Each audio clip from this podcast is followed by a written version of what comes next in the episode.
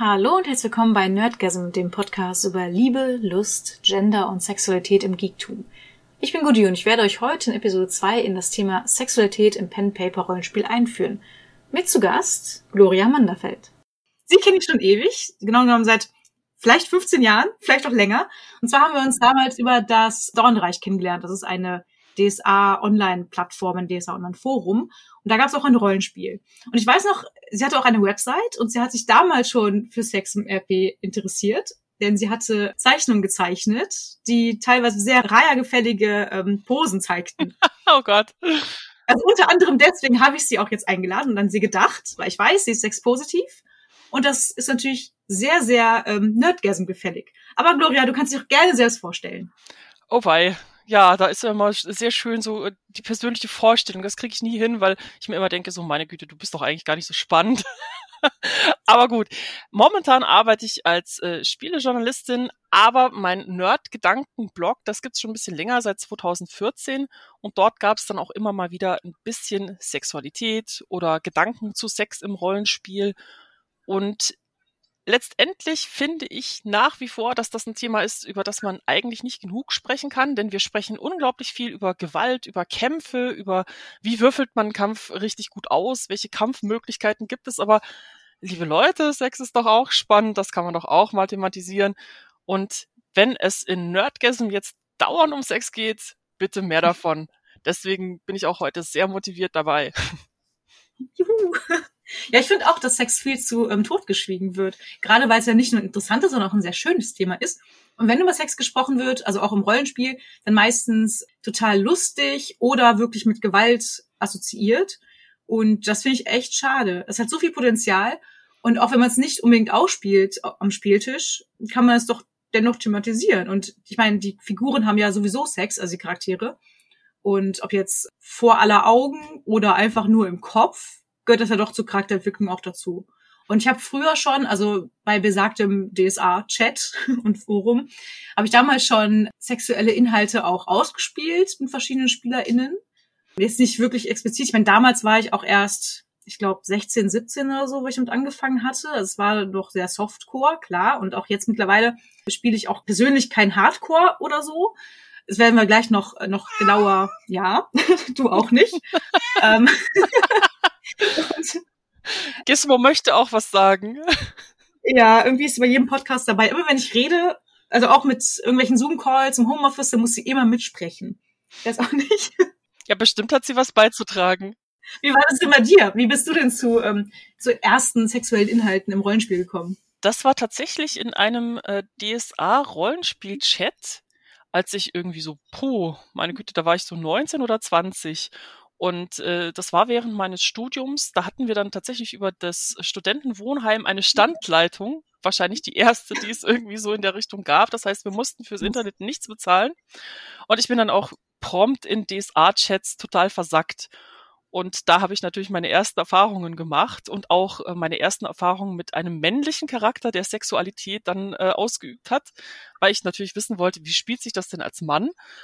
Äh, es war ziemlich interessant, weil ich an diesem Abend, an dem ich das tatsächlich das erste Mal mit einem männlichen Charakter gespielt habe, total aufgeregt war, weil ich mir dachte so, boah, ich habe eine Mitspielerin, die wird doch sicherlich merken, dass dahinter dann eine Frau sitzt, weil ich das alles nicht richtig hinkriege und nicht gut beschreiben kann, wie das für ein Mann ist.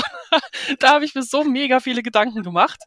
Und am Schluss ähm, sagte sie mir dann so, ja, ich, ich wusste schon, dass du eine Frau bist, aber das hat mich nicht gestört.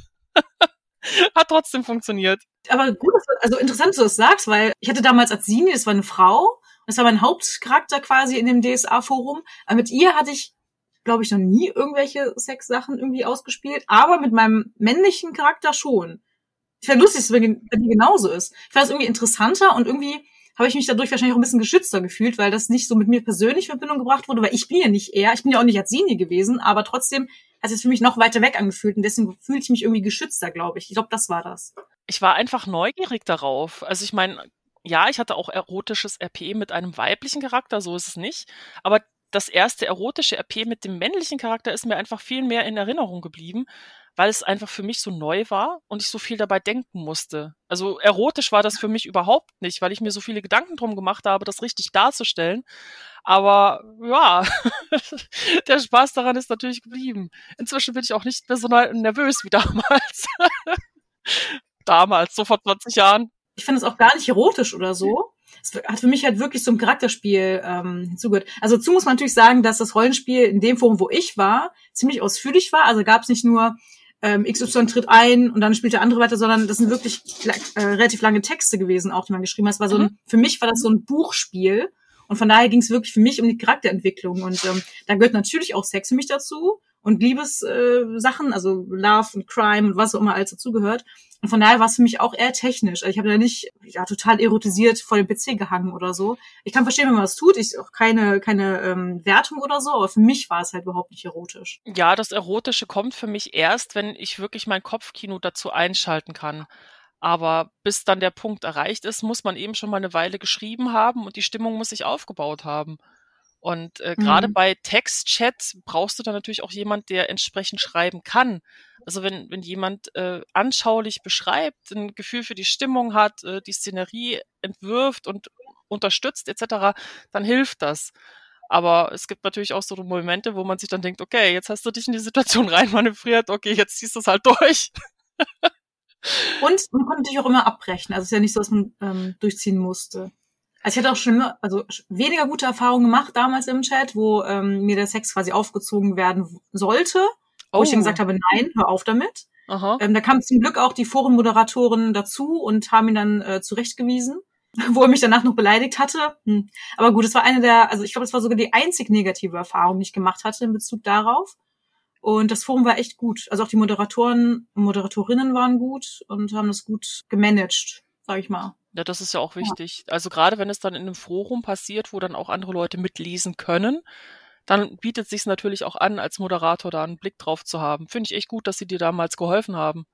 Bei einem Textchat ist das halt ein bisschen schwieriger. Da ist ja in der Regel dann, wenn es um, um Erotik zwischen zwei Charakteren geht, niemand noch sonst dabei. Da kann viel mehr Blödes passieren, wenn man unsicher ist oder sowas. Aber dieses, ähm, ich sage jetzt nein und ich will nicht und lass es gut sein, ich log jetzt aus, Thema erledigt, das ist was, was man dann eben auch lernen und durchziehen muss. Ja, damals, das war tatsächlich im Chat. Ich sage immer Forum, weil das Dornreich für mich war halt das Forum irgendwie, aber ich meine in dem Fall den Chat. Und da hatte ich einfach die Screenshots gemacht, von daher hatte ich quasi einen Beweis und war natürlich alleine in einem Chatraum. Mhm.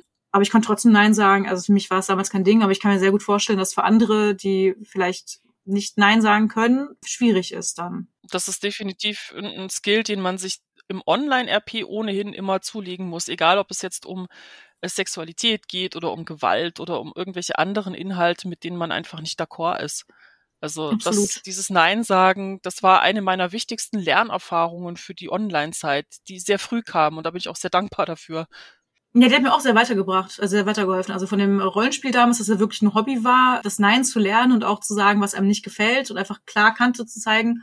Das habe ich wirklich auch in Dornreich gelernt damals und es hat mich auch, also ich bin ja jetzt länger im Internet schon unterwegs, seit hunderten von Jahren schon. und äh, ich glaube, ohne diese Rollenspielerfahrung, ich weiß nicht, wäre ich wahrscheinlich ein bisschen unsicherer gewesen oder unsicherer in das offene Internet geleitet worden wahrscheinlich. Wer weiß wer weiß das. Aber letztendlich ist es einfach eine Erfahrung, die man früher oder später machen muss. Und äh, ja. ohne die es nicht geht. Selbst wenn man eben, keine Ahnung, irgendwelche Nachrichten liest oder verstörende Seiten anguckt oder sonst irgendwas. Ich meine, das Internet ist groß, da können viele Dinge warten, die man vielleicht nicht erwartet hat.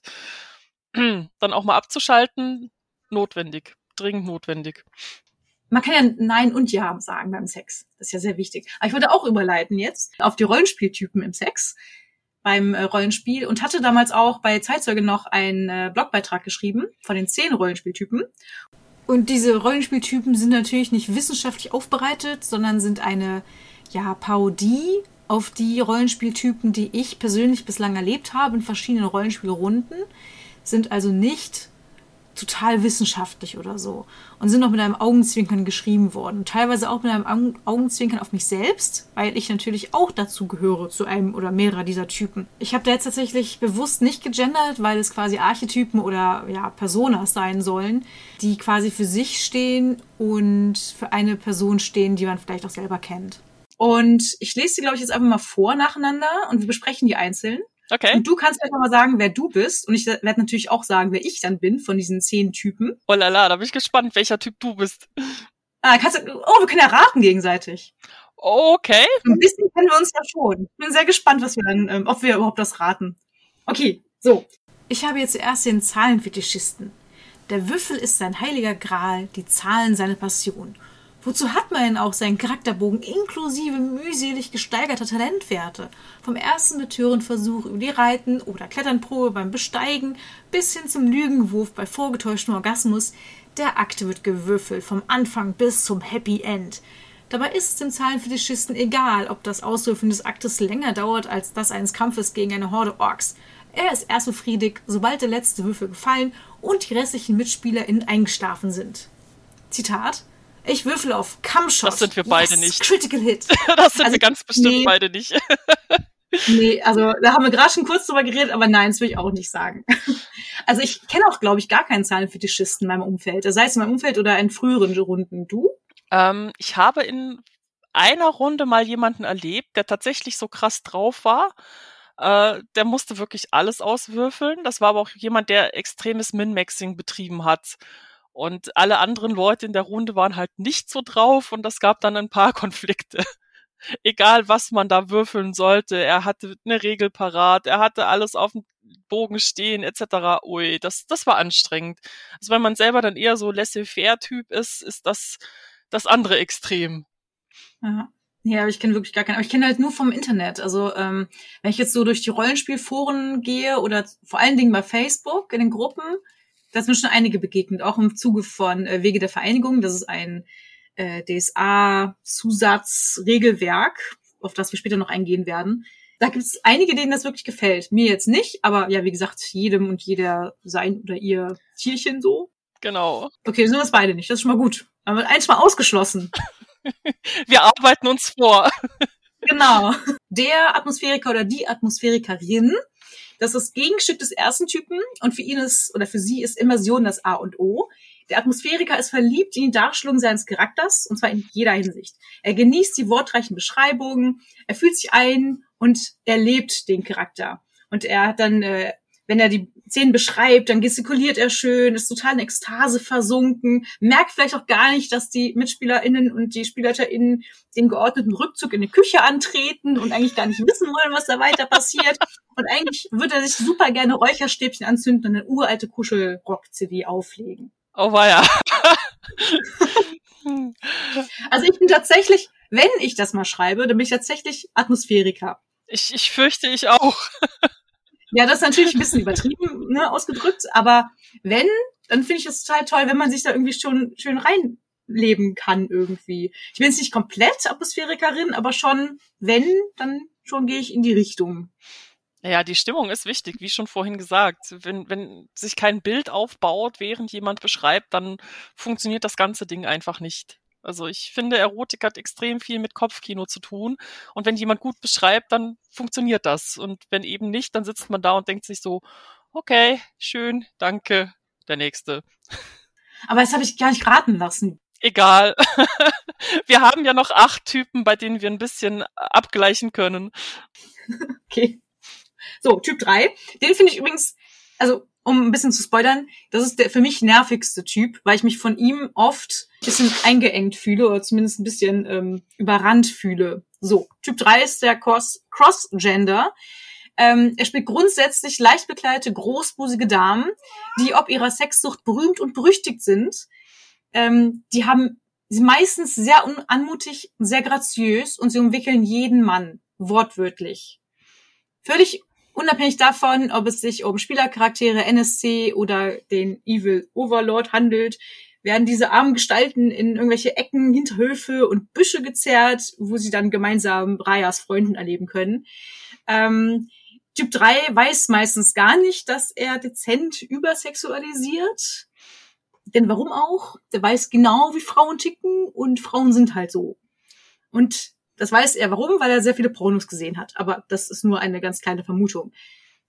Kennst du solche? Ich kenne nämlich solche zu Genüge oh, ja. und ich finde das leider ziemlich, also ich, das ist genauso wie Frauen, die ähm, die geilsten Männer spielen. Also oh, das ist ja. natürlich, also das muss ich jetzt sagen, das ist nur meine eigene Meinung und ich möchte auch keinem auf die Füße treten, aber ich, ich als Frau finde es manchmal äh, schwierig. Denn nicht alle Frauen sind so, so. Und indem jemand so spielt, am Spieltisch, wo ich daneben sitze, fühle ich mich oft unwohl. Du wirst lachen. Ich habe diesen, dieses Modell auch in meiner Liste. Weil gerade im Online-RP findet man davon echt wirklich viele. Sowohl die weibliche als auch die männliche Ausgabe. Möchtest du meinen Typ hören? Der ist nämlich auch relativ kurz. Äh, bei mir ist das die Nummer vier, das Feuchtgebiet. Uh. Dieser weibliche Charakter ist vor allem eines, willig. Meistens eine sehr junge, ein bisschen naive Frau, die sich gerne von begeisterten männlichen Charakteren in die Liebe einführen lässt. Das Problem ist nur, dass der zumeist männliche Spieler hinter dem Mädel sein Wissen über das andere Geschlecht vor allem aus Hentai-Comics der Sparte extra feucht bezieht und dementsprechend davon ausgeht, dass Frauen bei der ersten Berührung bereits ein wahrer Sturzbach an Flüssigkeit zwischen den Schenkeln entspringt. Von den Ausmaßen des Ganzen beim Orgasmus ganz zu schweigen. Egal wie viele Erfahrungen dieser Charakter auch sammelt, beim neuen Sexualpartner ist das Feuchtgebiet immer nahezu jungfräulich und muss noch viel lernen. Das Zitat oh ja, ich bin ja so bereit für dich. Sehr gut. Ach, Zitate habe ich auch, sehe ich gerade. Bei mir ist das, oh hallo, wie wär's mit uns? Keine Sorge, ich koste nichts. Ich vögel einfach gerne mit mir völlig Fremden rum. das ist auch gut. Also, oh Mann. Also, wahrscheinlich ist es fast so total ein Dorn im Auge, weil wir selber Frauen sind und das dann, naja, quasi enttarnen können. Aber ich glaube, damals, als ich 15 war oder 16 und dann den männlichen Charakter gespielt hat, ich glaube, da war es auch nicht ganz so männerkonform, weil ich da geschrieben habe. Deswegen ist es auch gar keine, ähm, ich möchte jetzt gar niemanden beleidigen, der jetzt wirklich eine Frau spielt als Mann und dann auch dezent übertreibt. Aber es ist halt ein ja. klassische, klassisches Klischee. Also an sowas erkennt man normalerweise ziemlich sicher, dass hinter einer Frau ein Mann steckt oder zwischen äh, hinter einer Frau, äh, ein, nee, hinter einem Kerl dann eine Frau. Dieses übersexualisierte, dieses, boah, ey, du kannst mich sofort hier in die nächste Ecke und da ein bisschen vergenusswurzeln und naja. Vergenusswurzeln ist ein geiles Wort, nie gehört. Das habe ich von einem Kumpel, ich fand das immer so gut. Das werde ich mir aufschreiben. Es ist halt ein bisschen, da denke ich mir immer so, Leute, ähm, Charakterentwicklung ist auch ein bisschen mehr als immer nur die Beine breit und dann rein da. Also ein bisschen mehr darf es schon sein. Und ein bisschen mehr Klamotten vielleicht auch. Weil, äh, ja. mh, hm, Jungs, das mit den Blasenentzündungen bei Frauen, das kommt nicht von ungefähr. Und weil man sich danach nicht aufs Klo setzt. Also es ist nicht nur die Kleidung. Nur, ich finde das schon wichtig, dass man das weiß, damit man weiß, okay, nach dem Sex, mhm. Mädels, und Leute mit Vagina geht auf Klo. Ja, einmal ordentlich durchspülen, das hilft enorm. Vor allem, das ist auch was, was man selber lernen muss. Also als äh, junges Mädel mit den ersten Erfahrungen, ich wusste das nicht. Und das hat mir leider keiner gesagt. Äh, nach den ersten Blasenentzündungen und dem äh, freundlichen Gynäkologen, der mir dann erklärt hat, wo die Zusammenhänge liegen, äh, da wusste ich's dann. Kann man gar nicht oft genug sagen. Nein, und viele wissen das bis ins hohe Alter nicht also ich wusste es auch bis ins hohe Alter nicht, also bis ins hohe Alter von, weiß ich nicht, 25 damals oder so.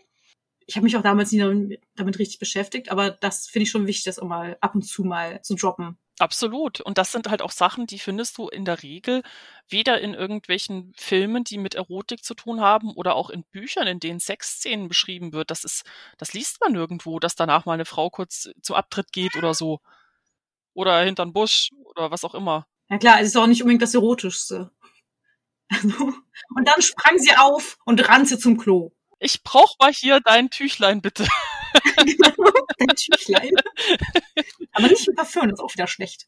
Wobei ich es schön fände, wenn man sowas tatsächlich auch mal öfter irgendwo lesen würde. Es wäre einfach realistischer. Genau. Ja, finde ich auch. Also gerade Sexszenen sind mir oft auch zu weich gespült, zumindest in der Masse. Also wenn es ab und zu mal so ist, je nach äh, Genre natürlich auch, aber wenn das Szene, die Szenerie eh schon dreckig ist, also das ähm, zum Beispiel Game of Thrones oder so, wo ja eh schon äh, ganz viel Dreck gezeigt wird, da kann man auch mal eben zeigen, dass jemand nach dem Sex auf Klo geht oder so. Jetzt sind wir Typ 4. Das ist nämlich die Crossgender. Und das ist eigentlich äh, genau das gleiche in grün. Ihr Charakter pflegt grundsätzlich sein Hemd oder vergisst zumindest eins anzuziehen. Mit wehendem Haar, das natürlich trotz widriger Reiseumstände stets frisch gewaschen ist, lehnt er lässig gegen jeden Türrahmen, den er finden kann. Was die Städtetour einer Heldentruppe mitunter deutlich verzögern kann. Werte sind Typ 4 nicht so wichtig. Es sei denn, es handelt sich um Charisma und Betören und ein bisschen Körperkraft, aber nicht zu viel. Bodybuilder sind schließlich unsexy. Gekonnt betört er nur die schönsten Frauen, doch wird der eigentliche Sex dabei nicht ausgespielt. Dafür ist Typ 4 danach erst einmal einige Zeit lang nicht ansprechbar, da sie viel zu sehr damit beschäftigt ist, sehnsüchtige Löcher in die Luft zu starren. Zitat, ich presse sie an meine eingeölte Brust und schiebe sie in mein Zelt. So, macht ihr mal weiter. Ich äh, muss mal eben die möglichen Versuchenfragen für nächste Woche in meinem Kopf durchgehen. also ich war tatsächlich früher, glaube ich, die Crossgender und ähm, ich habe das jetzt hier natürlich auch sehr übertrieben ausgedrückt, aber ich habe meinen Charakter auch immer lässig gegen Türrahmen lehnen lassen und er äh, war immer gut frisiert. Und ich meine, in Abiturien, was ja ähm, mittelalterlich Fantasy ist, da kann man nicht wirklich immer frisch äh, geseift sein. Und er war halt ein Krieger und hatte immer stets Charisma und Betören äh, ganz hoch und natürlich ein bisschen Körperkraft, weil er muss auch ein bisschen kämpfen können. Also ich war auch ein wandelndes Geschehen. Das hatte ich irgendwie nie. Mhm. Also klar, meine männlichen Charaktere waren jetzt nicht unattraktiv, aber ich habe halt eher so ein bisschen den, den kernig attraktiven Typ gespielt. Also nicht der, der wirklich so mega charismatisch war, sondern eher so den, äh, den Indiana Jones-Typen, weißt du? Aber ist der nicht auch super charismatisch? Äh, also mir kommt er immer so ein bisschen verpeilt vor wenn er irgendwie versucht, was zu erreichen und dann bricht ihm gerade mal irgendwie der Tempel überm Kopf ein oder äh, rollt ein riesiger Fels hinter ihm her. Also ich weiß nicht, manchmal kam er mir einfach verpeilt vor. Weniger so wie dieser Frauentyp. Auch wenn die ganzen Mädels in seiner Klasse immer total scharf auf den waren. Also ich hätte ihn jetzt schon als ähm, charismatisch eingeschätzt. Hm. Betören vielleicht nicht. Ich glaube, betören kann er nicht so gut. Aber charismatisch finde ich schon. Aber ich glaube, es ist natürlich auch ähm, sehr subjektiv. Ja, ich glaube. Aber das waren halt eher so meine Männerbilder früher. So James Bond und äh, Indiana Jones und so diese, diese Machertypen irgendwo, die eben viele Abenteuer erlebt haben. Sowas habe ich dann auch im Rollenspiel gespielt. Aber James Bond ist doch total Mr. Omnipotent, oder?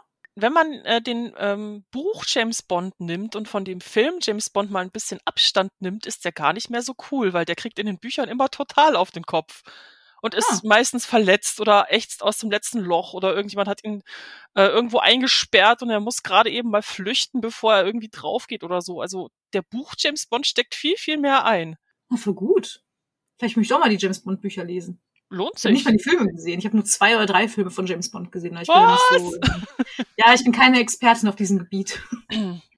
Okay, ich bin der totale Fan. Also okay. James Bond Podcast. Sex in James Bond. Nein. Da passiert ja leider nie sichtbar was. Ich meine, die, da wird ja auch immer ausgeblendet, Mensch. Das ist das Gemeine. Man kriegt immer nur den Weg bis dorthin und dann, wenn es spannend wird, äh, wird dann irgendwo eine Vase ins Bild gerückt oder man sieht dann irgendwo einen sich regelnden Arm oder sowas und sie hauchen dann oh. alle so, ach, James. Also das können die alle gut. Immerhin, oder? Das passt ja. perfekt zum nächsten Typen, der da ist, der Schüchterne. Denn Nummer 6 ist vermutlich der am häufigsten anzutreffende Typ und er besticht durch seine Abstinenz. Weder möchte er mit seinen Charakter, äh, Charakteren erotische Szenen erleben, noch möchte er ihn bei seinen Mitspielerinnen sehen. Sex gehört weder auf den Spieltisch noch darunter. Sollte es doch soweit kommen, schießt sein Blut in den Kopf, nicht in die Genitalien. Er heißt vermutlich Hans Dieter oder Gudrun wie ich und sammelt Briefmarken. Zitat, müsst ihr das jetzt ausspielen? Sammelst du Briefmarken? nee, ich sammle keine Briefmarken, aber ich sammle äh, Turtles-Figuren. Das ist ja quasi fast das Gleiche. Mindestens genauso nerdig. Ähm, ich, ich glaube, so ein bisschen davon steckt doch in jedem. Also in, in, sich locker mal hinzustellen und zu sagen, ich stehe dazu, ERP ist toll, ähm, lass uns jetzt einfach mal loslegen, weil die Szenerie passt und wir gerade willig und bereit sind. Das ist nicht so leicht, das muss man erst mal lernen. Und ähm, es hat auch ein bisschen damit zu tun, dass man sich in einer Umgebung wohlfühlen muss, um aus seinem kleinen inneren Kämmerchen rauszukommen. Ich denke so, der schüchterne Typ, da waren wir alle irgendwann mal, weil so ein krachendes Selbstbewusstsein, dass man sich überall hinstellt und sagt, tada, guck mal hier, hier bin ich, ich kann das alles und äh, ich bin nie unsicher, das gibt's eigentlich nicht. Hm. Also ich bin tatsächlich fast immer der schüchterne Typ. Also ich, nicht weil ich jetzt wirklich schüchtern bin, aber ich möchte einfach nicht ähm, Sexualität am Spieltisch haben, weil dann hat man ja, oder ich habe dann immer meine FreundInnen vor Augen, die das dann ausspielen und ich finde das meistens eher unangenehm. Also ich kann noch nicht mal genau sagen, warum, aber ich finde irgendwie für mich und an meinen Spieltisch gehört Sex nicht unbedingt. Meistens nicht. Es gibt natürlich immer noch Szenen oder ähm, ja, Momente, wo das passt, je nachdem, wie auch wie die Gruppe natürlich ist. Und jeder, jede Gruppe spielt Sex ja auch anders aus. Mhm. Aber ja, ich bin, glaube ich, schon eher die Schüchterne. Also bei uns war das meistens so, dass wir ab einem bestimmten Punkt einfach ausgeblendet haben und umschrieben haben, was dann passiert. Also zum Beispiel ähm, in der Game of Thrones Runde war es ja dann so, dass die Charaktere zusammen in einem Haus gewohnt haben und dann hatte man halt einen Vorhang, der das Pärchen von den anderen abgetrennt hat und die anderen haben dann eine entsprechende Geräuschkulisse kurz umschrieben bekommen und das war's dann. Also so Sachen äh, wurden eher nicht thematisiert oder zumindest nicht detailliert ausgespielt. Letztendlich, man kann sich auch immer denken, was da passiert. Und wir sind alle irgendwo ähm, fantasievoll genug, um uns das dann vorzustellen. Also, also das auszublenden und zu beschreiben, was da, was die anderen hören oder sehen, finde ich auch am elegantesten. Also einfach, ja, ähm, ich gehe jetzt mit NPC Nummer 10.500 in das Zelt und ihr hört dann nur noch stöhnen oder so. Also um es jetzt äh, ganz äh, profan auszudrücken. Oder ab und zu mal ein Quieken oder irgendwas rumpelt, ja. dann können die anderen zumindest drüber lachen. Genau. Oder sich überlegen, was machen die gerade da? Ja, also so finde ich es auch gut und das ist für mich auch nicht Sex ausspielen so. Das ist für mich halt nur beschreiben, was die Leute machen, weil man ja auch die Charaktere kennenlernen möchte. Wenn ich jetzt ähm, jemanden spiele, der oder die ähm, total gerne Sex hat, auch mit Fremden, dann finde ich ja schon gut, wenn man das auch zeigt, aber halt nicht ausspielt für mich. Ähm, wenn jemand total äh, abstinent lebt oder weiß ich nicht, ganz andere Sexualität als ich oder so, dann ist es auch interessant, das zu wissen. Und von daher würde ich schon, also ich persönlich würde das schon so präferieren. Ja. Für mich kommt es immer sehr stark darauf an, ob ich der Person wirklich direkt gegenüber sitze. Also in einem Raum, man guckt sich in die Augen und äh, kann das äh, peinlich berührte, leichte, schamhafte Erröten sehen oder äh, man spielt per Online, was ja momentan bei Corona die etwas sicherere Variante ist. Vor allem, wenn dann auch viele Mitspieler eben inzwischen an Orten wohnen, wo man sich eben nicht mehr so leicht sieht und mal eben kurz am Wochenende ein paar Stunden spielen kann da ist es ein bisschen leichter, weil man sich eben nicht mehr direkt anschaut. Also ich spiele normalerweise ohne Kamera, das heißt, ähm, alles, was irgendwo auf der Spielwelt passiert, passiert dann eben auch im Kopf. Da ist es dann leichter, sich das vorzustellen und eben den entsprechenden Abstand für die Formulierung zu nehmen. Aber mit Freunden zusammen, da ist für mich persönlich immer die Freunde-Ebene im Hintergrund. Da wäre Erotik eigentlich nicht so wirklich das Megathema mit irgendwelchen total unbekannten Leuten beim Online-Rollenspiel ist das wieder eine ganz andere Sache. Da kann ich die Person dahinter auch ausblenden. Ja, und gerade wenn es nur, also jetzt nicht äh, mit Cam oder so ist, sondern am Chat, äh, am Chat oder im Chat, dann sieht man ja wirklich nicht, wer da spielt und kennt ihn oder sie auch gar nicht so richtig und dann ist wieder was anderes für mich. Ja, aber ich wüsste, äh, am anderen Ende sitzt, weiß ich nicht, ein Kumpel von mir, mit dem ich jetzt gerade das ausspiele. Das mache ich dann auch nicht. Und auch damals in dem Forum habe ich äh, solche Szenen nicht gespielt, wenn ich den kannte. Also irgendwann kannte man ja alle irgendwie durch die ähm, Forentreffen, also durch mhm. die Conventions quasi. Und das fand ich dann auch sehr unangenehm, weil irgendwie weiß man ja, wer da sitzt und wer weiß, ob er das dann nicht anders bezieht und dann plötzlich denkt, aha, weiß ich nicht. Also das ist ja, das ist ja ohnehin immer ein bisschen schwierig, wenn dann die Überlegungen dessen, was im RP vielleicht passiert ist, auf das reale Leben überträgt und äh, Leute sich dann irgendwo Hoffnungen machen und man selber ist halt überhaupt nicht daran interessiert. Ja, ähm, das ist leider auch schon passiert und deswegen bin ich sehr vorsichtig. Oh, okay. Ja, das, das muss ja. man immer ganz klarstellen, dass das eben nicht laufen wird, weil, Punkt. Genau. Ja, ist aber leider auch nicht immer ganz einfach. Also gerade bei Rollenspielen, wo man sich äh, vielleicht auch sehr in die Charaktere einfühlt, kann ich schon verstehen, dass das passieren kann, aber es ist wirklich sehr unangenehm. Das, deswegen vermeide ich das. Naja, es ist halt menschlich, dass es passiert, aber ja, genau. dann muss man damit leider eben auch erwachsen umgehen und klarstellen, wie man sich selbst damit äh, fühlt und was man dazu denkt, auch wenn es dann unangenehm oder vielleicht auch ein bisschen hart ist. Aber die andere Person hat leider auch nichts davon, ähm, wenn man eben vor einer klaren Aussage zurückschreckt. Das muss man ja auch immer bedenken. Die fairere Variante ist immer klar zu sagen, so läuft's und so nicht. Absolut. Ja, wenn man das kann, also je nachdem, welche Persönlichkeit man hat. Aber trotzdem, man soll es akzeptieren und auf die eine oder andere Weise, egal wo man steht. Aber ja, ist halt ein schwieriges Thema. Aber muss man auf jeden Fall ansprechen, finde ich. Ähm, sowohl die eine als auch die andere Seite. Das wäre vielleicht auch mal was, was zum äh, Podcasten einlädt. Der Umgang mit äh, dem Übertrag zwischen äh, dem realen Leben und dem Spiel. Gerade eben bei solchen Themen wie Beziehung oder Erotik im RP. Ich denke mal, da könnte man noch sehr viel drüber reden. Ja, ich glaube auch. Ich glaube, äh, über alle Themen irgendwie kann man noch detaillierter eingehen. Aber dann dauert der Podcast ja zehn Stunden. Oh. will Jemand, der sich das jetzt zum Joggen ein, äh, anhört, der wird sich dann denken so, oh mein Gott, noch zehn Stunden laufen, Hilfe. Ja, wenn ich jogge und aber Podcast höre, dann muss ich meistens leider noch ähm, zu Hause weiterhören. Das finde ich mal ein bisschen blöd, weil ich nicht so lange joggen kann, wie zum Beispiel Mordlust, den ich ja momentan höre. Der dauert ja immer eineinhalb Stunden oder so. Ja, aber es ist trotzdem Motivation. Also das müssen wir uns ranhalten. Zehn Stunden haben wir noch. Nee, neun Stunden haben wir noch. Oh, okay, gut. Dann lieber zum nächsten Typ, oder? Das genau. Der da ist der Teenager. Äh, sorry. Frosch. So, der Teenager.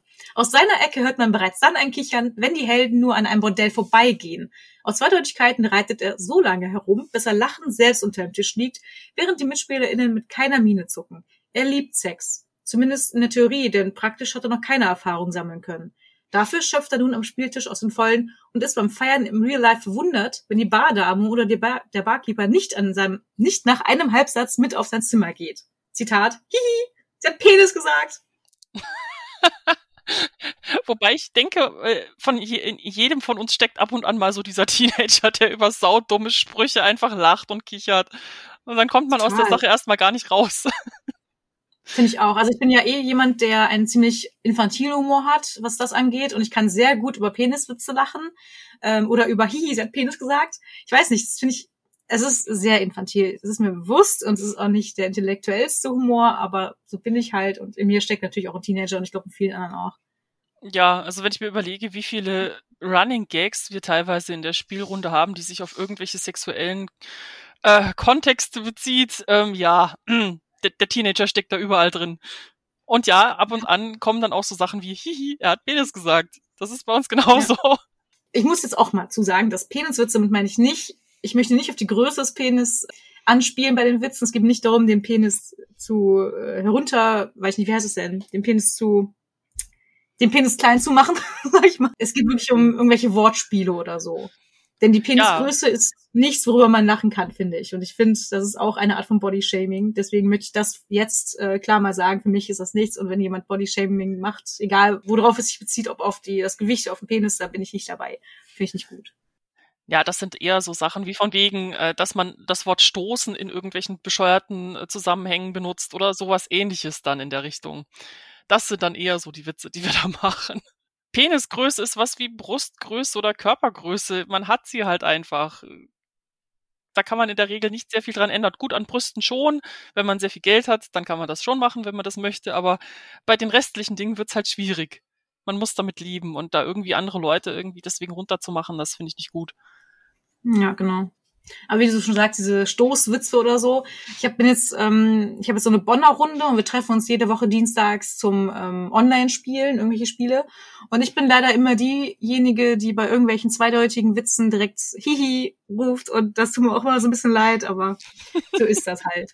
Also sind immer so zweideutige Zweideutigkeiten und ja.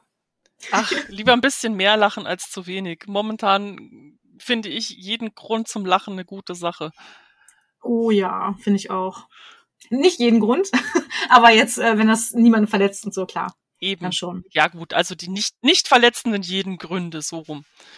Genau. Richtig. Komm, gib mir den nächsten Typen, gib's mir den hart und dreckig. Gib's dir. Okay, der Voyeur. Selbst hat der Voyeur keinerlei Ambitionen, seine Charaktere in erotische Situationen hineinschlittern zu lassen. Ich kann heute nicht vorlesen. Dafür jedoch wird er sofort hellwach, sobald sich etwas bei seinen Mitspielerinnen anbahnt. Sofort unterstützt er sie mit mehr oder minder hilfreichen Tipps wie im aventurischen Boten habe ich gelesen, dass es Wütungsmittel gibt. Also sollte euch das ja jetzt nicht davon abhalten, oder? Und zeigt sich hochgradig enttäuscht, wenn der oder die SL zur nächsten Szene hinblendet. Man sollte darauf achten, dass seine beiden Hände oberhalb des, des Tisches sind. Zitat. Und weiter? Was passiert jetzt? Nee, nee, lass mal ruhig endlich mal Storytelling betreiben. Wir metzeln doch sonst nur. Okay. Ja, ich kenne, also solche kenne ich auch. Ich bin nicht so, ähm, aber ich kenne einige und ich finde das immer sehr possierlich. Das habe ich am Spieltisch tatsächlich noch nie erlebt. Krass. Das finde ich ja echt witzig, was, was für unterschiedliche Erfahrungen man da teilweise macht. Ich meine, im Online-RP durchaus, also äh, Online-RP im Sinne von in MMORPGs wie World of Warcraft oder Star Wars The Old Republic etc. Da ist einfach auch die Spielermenge einfach viel größer. Da trifft man dann auf solche Leute, aber am, am Spieltisch, Pen and Paper Umgebung noch nie. Mann, mir fehlen Erfahrungen, sowas aber auch. Das waren tatsächlich ähm, Szenen auf Conventions, wie die Feencon in Bonn damals, wo man sich halt mit Fremden getroffen hat und äh, irgendwelche Runden zusammengewürfelt wurden. Und da habe ich das zwei, dreimal erlebt. Also wirklich nicht in, im Freundeskreis oder so. Okay, faszinierend. Ja. Aber so wird die Liste dann auch spannend. Also das, den kannte ich tatsächlich noch nicht. Siehst du mal. Der nächste ist der Hacken Slayer. Das ist nämlich der Christian Grey unter den Typen und doch um einiges härter. Das Wie ist ihm nicht so wichtig. Die Hauptsache ist, dass er zeigen kann, was er so drauf hat. Speziell in sozialen Abenteuern ohne Kämpfe ist es ihm wichtig, dass er zumindest in der Horizontalen ein Schlachtfest anrichten kann. Finish her ist seine Devise und dass er ein großer, schweißtreibender Hengst ist, soll nicht nur die Helden und Mitspieler wissen, sondern auch noch die Real-Life-Nachbarn. Er rührt, haut auf den Tisch und will am Ende auch noch Massen an XP. Zitat, komm mit Vibe, wir rammeln bis zum ersten Blut. Wow. Nein. Aber das klingt so witzig, das würde ich tatsächlich gerne mal erleben. Allein schon für die dummen Blicke, so, what? Was macht der Typ da gerade? Oh ja. Also sind tatsächlich so in der Form noch nicht erlebt, nur in der wirklich total Light-Form. Also ist ja wieder wie alles hier total übertrieben. Ähm, aber so, dass er zeigen möchte, wie großartig sein Charakter ist, und dass er total laut dabei sein möchte und das habe ich schon erlebt. Aber ich glaube, das geht wirklich, es ging meistens Hand in Hand wirklich mit den Leuten, die auch tatsächlich sehr große äh, Kämpfer als Charaktere hatten und generell sehr viel Hack'n'Slay betrieben haben. Naja, was ein echter Conan ist, der muss eben auch das Schlachtfeld auf den Laken ordentlich dominieren. Klar. Faszinierend. Nee, auch noch nicht erlebt. Das ist krass. ich, leider, ich würde gerne, das finde ich immer total spannend. Aber vielleicht kommt das noch, wenn irgendwann wieder die Cons eröffnen können.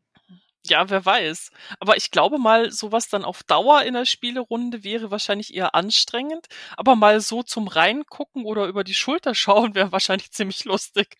Okay, ich glaube jetzt noch den letzten Typen. Das ist bei mir der echt echte Rollenspieler. Denn er ist der wahre Meister seines Fachs ähm, als echter Rollenspieler weiß er alles über seinen Helden. Er weiß über die Farbe, den Aderverlauf, die Länge, die Dicke und natürlich auch die Vorlieben. Der Held hat eine durchgeplante Historie, er hat 12,5 Ex-Freundinnen und nicht nur der Hintergrund ist ausgefuchst und zehntfach vom Messer abgesegnet, auch hat der echt echte Rollenspieler jede Regel, jede Tabelle und Son Sonderfertigkeit im Kopf. Sei es, dass er weiß, wie hoch die Trefferwahrscheinlichkeit aus welcher Entfernung ist, oder dass er sich eine Tabelle für die Orgasmuswahrscheinlichkeit angelegt hat, er hat einfach alles. Auch gutes Rollenspiel natürlich. So gut, dass er selbst gerne mal EC und OC verwechselt und seine Real-Life-Freundin immer mal wieder Rayane nennt. Oh. Das ist so der Typ, der, glaube ich, mit dem Regelfuchs ja verwandt ist. Ja, so ein bisschen. Also äh, ich, ich glaube, das ist einfach so eine Unterart davon. Ja. Aber Hauptsache echt, echt mindestens bei jeder äh, Ex-Freundin muss noch mit dabei stehen, was sie bevorzugt hat und warum die Beziehung uh. auseinanderging. Und die Brustgröße, sehr wichtig. Und die höchste Oder Penisgröße, je nachdem. Genau. Ja, Nippelfarbe, sehr wichtig. Muss man alles wissen, sonst kann man den Charakter noch gar nicht richtig ausspielen. Ja, hast, hast du solche Listen nicht? hast du solche Listen nicht bei deinem Charakter? nicht nur bei meinem Charakter, auch bei mir selbst. Tabelle. Eine Excel-Liste. Boah, Excel-Liste, oh Mann. Hast du nicht? Nein. Die wäre wahrscheinlich ziemlich langweilig. ziemlich langweilig. Hey! Das klang so. Ich meine, kann ja lang sein, wie sie will. Nein, no aber fan. tatsächlich ähm, ist, ist meine Liste gar nicht so lang. Und nachdem ich jetzt seit zehn Jahren in einer festen Beziehung bin, äh, endet die Liste dann da eben auch bei einer Person. Was man sich dann im Kopf im RP ausmalt, ist eine andere Sache, aber so rein von der Erfahrungsliste her ist meine wirklich nicht so lang. Ist ja auch okay. Meine ist, glaube ich, ein bisschen länger, wahrscheinlich. Aber wir vergleichen jetzt keine Zahlen. Nein, wir machen hier kein Zahlenshaming. Jetzt mal durch. Hast du noch was zu ergänzen? Hast du auch eine Liste gehabt? Ja, ich habe einen Typus, den man äh, in Foren zu MMORPGs ziemlich gut findet. Also zumindestens, wenn es um RP-Communities geht. Nämlich, ich habe ihn jetzt einfach mal der Dauerempörte genannt. Oh. Oh ja. In Foren findet man sie zuhauf. Die vom bloßen Vorhandensein des bösen, abartigen ERP, also erotischem Rollenspiel, rechtschaffen empörten Leute, welche sich wortgewaltig stundenlang darüber auslassen, wie verwerflich ein solcher Spielinhalt ist. Lieber spielt man stundenlange Folterszenen oder den Krieg in allen blutigen Details, als sich auf sowas ekelhaftes wie ERP einzulassen. Doch im stillen Kämmerlein, wo es niemand sonst sehen kann, weil beide Beteiligten in einer anonymen Masse verschwinden, lässt es sich lässt es auch der Dauerempörte ordentlich krachen und tut dasselbe wie alle anderen auch. Nur eben unter dem hübschen Deckmantel blütenweisen Moralismus. Zitat. Sowas Widerliches macht ihr? Wie kann man nur? Diesen Typ habe ich tatsächlich oft erlebt, sehr, sehr oft. Also gerade wenn es in irgendeiner Rollenspiel-Community auch nur ansatzweise um Erotik geht, irgendwer sitzt dann immer mittendran und so, boah, ey, wie kann man nur, äh, ERP, wie ekelhaft, boah, igitt, igitt, igitt.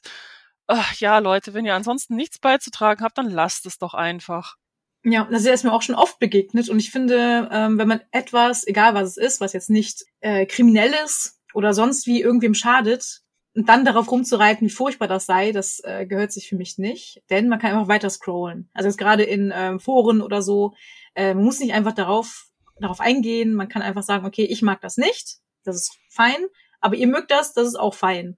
Und ähm, ja, deswegen die sauer Empörten, die sich nur darüber empören, dass sie etwas nicht mögen, was andere mögen, das ähm, finde ich wirklich schädlich. Ich glaube auch, dass das für solche Leute, ähm, egal bei welchem Thema, also ob es jetzt ERP ist oder irgendwas ganz anderes, sehr schwer ist, dann von ihrer jeweiligen Abneigung zu lassen konstruktiv zu diskutieren ist etwas, was viele Leute irgendwo nicht mehr beherrschen. Und mir scheint das in den letzten Monaten mit, äh, je mehr zu Hause rumhockkoller man konfrontiert ist, irgendwo auch immer schlimmer zu werden.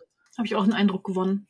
Ja, und deswegen bin ich auch leider nicht mehr so viel in Facebook-Gruppen unterwegs, weil die oh Stimmung oh ja. da einfach extrem toxisch geworden ist. Das ist sehr anstrengend teilweise, ja. Also gerade Rollenspielgruppen auf Facebook verfolge ich inzwischen gar nicht mehr, weil an den kleinsten Dingen äh, ziehen sich die Leute dermaßen heftig hoch und reiten dann auf irgendwelchen Details rum. Das finde ich einfach nur anstrengend. Aber es sind schöne Typen geworden, die elf, die wir jetzt haben. Oder zwölf. Ja, doch. Kommt noch was. Kann, ich, kann sich jeder, glaube ich, und jede irgendwo drin finden. Vielleicht könnt ihr mal, also ich werde auf jeden Fall die beiden Artikel auch verlinken in den Show Notes. Und wenn ihr ZuhörerInnen äh, euch wiedererkennt, dann schreibt doch gerne, wo ihr euch wiedererkannt habt. Das ist aber ganz interessant. Da können wir so eine oder ich erstelle eine Umfrage. Ja, mach das doch mal. Das, das fände ich spannend. Ich finde es auch total spannend. Also, da, also natürlich sind die Typen jetzt total übertrieben ausgedrückt, aber ich glaube, wenn man so ein bisschen äh, mit einem Augenzwinkern auf sich selbst gucken kann, dann ist man irgendeiner dieser Typen.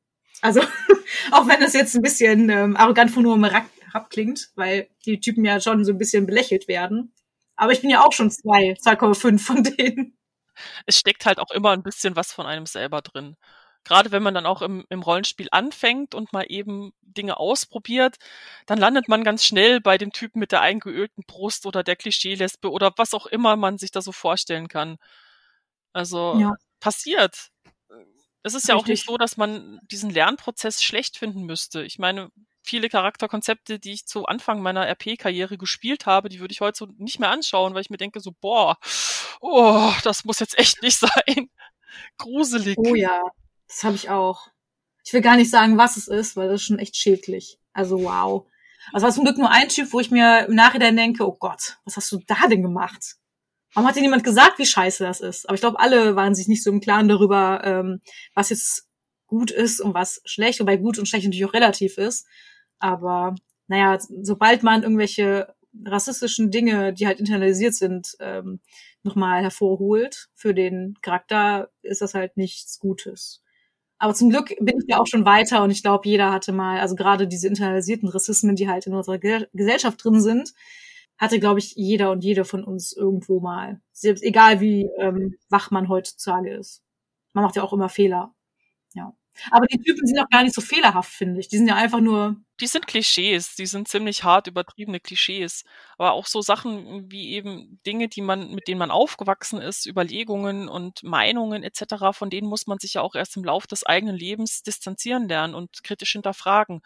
Dass man das dann vielleicht mit 20 noch nicht so macht, wie jetzt zum Beispiel mit 30 oder 40, wenn man auch mit dem Thema sehr viel mehr konfrontiert ist und mit mehr Menschen darüber gesprochen hat, das ist ja klar. Ja. Nur es gar nicht Richtig. zu machen, das ist das Verwerfliche. Sehe ich genauso. So, also jetzt haben wir über die Sextypen geredet und äh, darüber, was man also sein kann und wer uns als begegnen kann im Rollenspiel. Lass noch mal ganz kurz über Rollenspiele reden, die wirklich explizit sich um Sex ranken oder zumindest explizite Sexinhalte auch haben. Ich persönlich habe nicht so viele davon gespielt. Wenn ich die gespielt habe, dann mit einem Augenzwinkern, weil ich persönlich kann mir nicht vorstellen, dass ich jetzt Sex äh, Pen Paper Rollenspiele auch wirklich ernsthaft spielen kann. Das kann jeder und jeder natürlich halten, wie er oder sie möchte, das ist kein Problem. Aber worüber ich halt gestolpert bin in meinem Leben ist ein Rollenspiel, das heißt Slay with Me, also S slash Lay W slash Me. Das ist von Ron Edwards und wurde veröffentlicht 2009. Man kann also mit zwei SpielerInnen spielen in diesem Sword und Sorcery Setting und einer spielt davon den Helden oder die Heldin, also wirklich ein klassischer Sword and Sorcery Held. Held. Held. Mit Englisch und Deutsch Mix. Das ist immer sehr, sehr schön. und der andere, oder die andere spielt das Monster oder den Gegner, die Gegnerin. Ähm, man spielt Szenarien, die vorgegeben sind und kann zusammen die Handlung bestimmen. Ziel des Spieles ist es, entweder äh, das Monster zu besiegen oder sexuelle Handlungen mit dem Monster ähm, zu machen. Und das wird herausgefunden, wie genau es von Schatten geht mit irgendwie einer gewissen Anzahl von W6. Ich weiß nicht mehr, wie viele W6 es waren. Auf jeden Fall geht es wirklich darum, dass man dann diesen sexuellen Encounter hat. Kennst du das Spiel? Nein, das kannte ich nicht. Das klingt aber ziemlich lustig. Ich glaube nicht, dass ich das ernsthaft spielen könnte, aber einfach mal so zum Ausprobieren ist es sicher amüsant.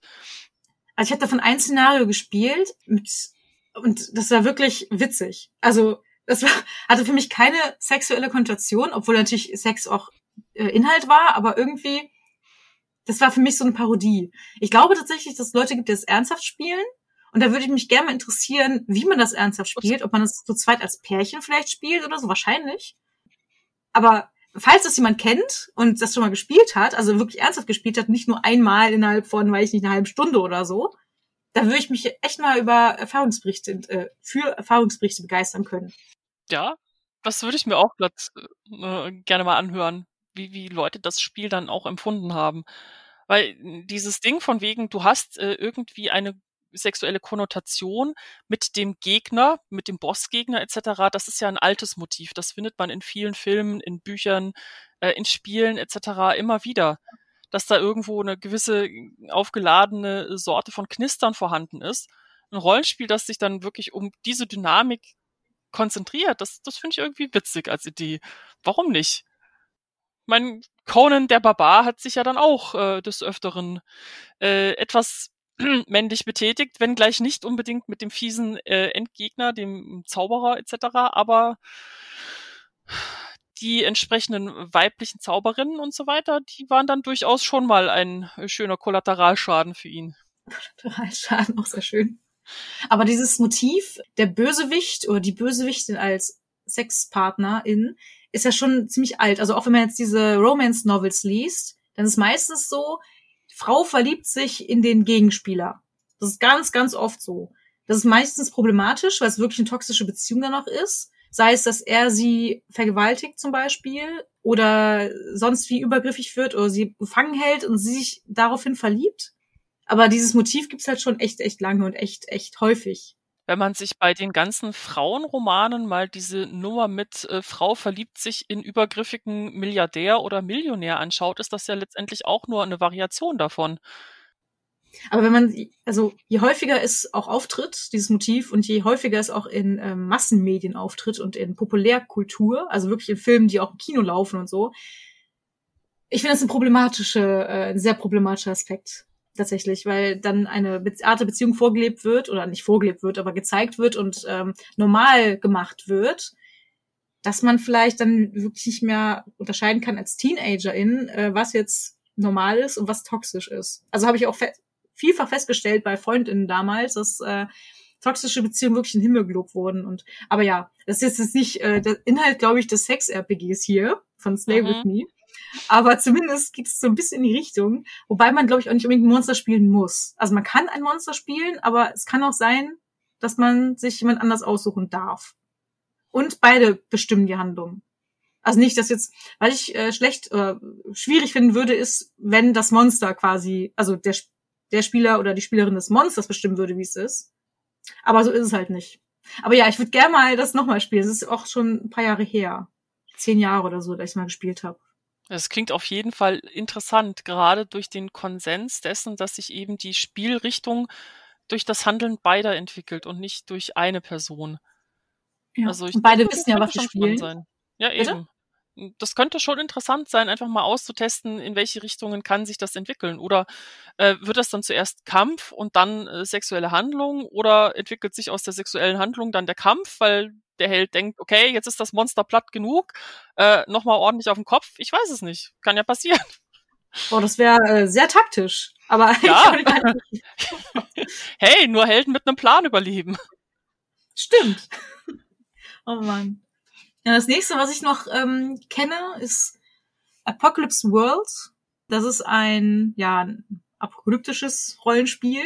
Da geht es nicht nur um Sex, aber es beinhaltet Sex-Moves, die triggern, wenn man Sex hat. Also der Grundgedanke des Spiels ist, dass man eigentlich keinen Sex haben kann, der nichts bedeutet und deswegen bekommt man Nachteile und Vorteile durch den Sex, sei es jetzt mit NPCs oder durch irgendwas anderes.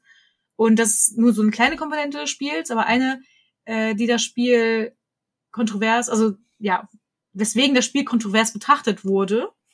Und das finde ich aber eigentlich ziemlich cool auch, weil für mich ist Sex auch egal, ob mit wem jetzt, also ob ich, äh, ob jetzt ein Fremder oder weiß ich nicht, mit meinem Freund oder was, ist schon sehr wichtig und ich kriege dadurch auch immer Vor- und Nachteile. Also es hat schon Hand und Fuß.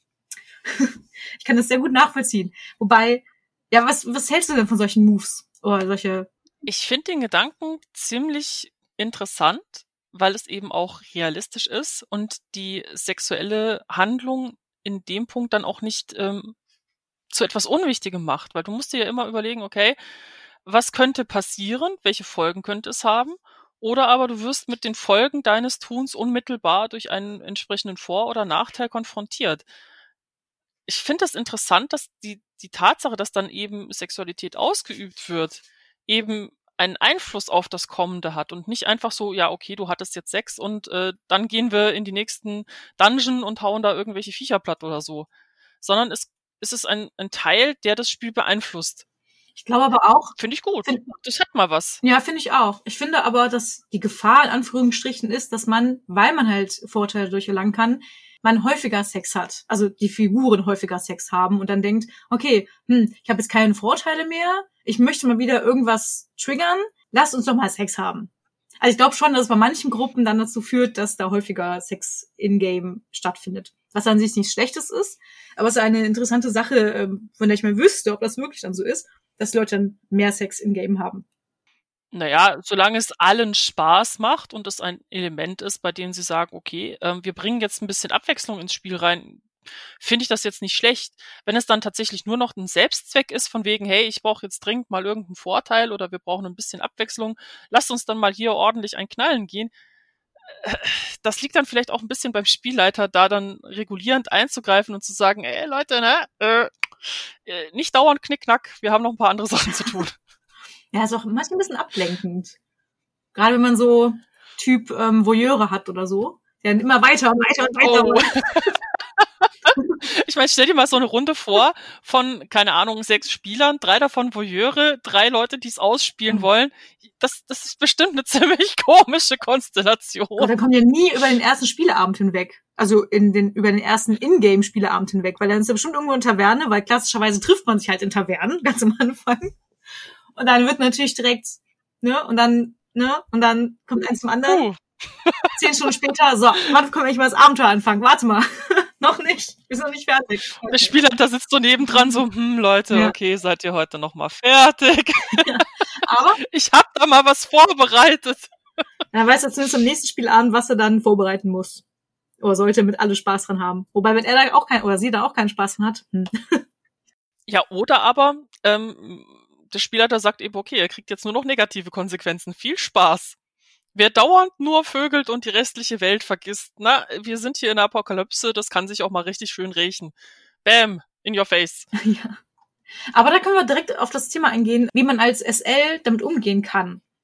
Also ich finde es wichtig, so grundsätzlich abzustecken, wie denn die Gruppe drauf ist. Also vielleicht bevor dem ersten Spieleabend klärt man sowieso Dinge wie, wie oft möchtet ihr denn würfeln, welches System möchten wir benutzen, ähm, seid ihr eher Storyteller oder eher Nummernfuchser oder so. Und im Zuge dessen kann man ja auch schon von vornherein sagen, übrigens, diese Themen bitte nicht oder diese Themen schon. Das habe ich zumindest immer gemacht in meinen Runden, dass ich dann angesprochen hatte, ja, wenn ihr äh, bestimmte Themen wie zum Beispiel ähm, Vergewaltigung oder Sklaven oder halt Sex ähm, einbringen möchtet, dann bitte so oder so, aber bitte nicht weiter, weil mich das persönlich nicht so ganz fuchst.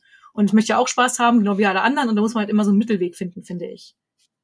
Das gehört für mich inzwischen auch wirklich zum guten Ton am Spieltisch hinzu oder auch wenn du online mit unbekannten Leuten spielst, finde ich das absolut unerlässlich, damit eben auch alle aus dem Erlebnis rausgehen und sagen können, hier, ich hatte Spaß.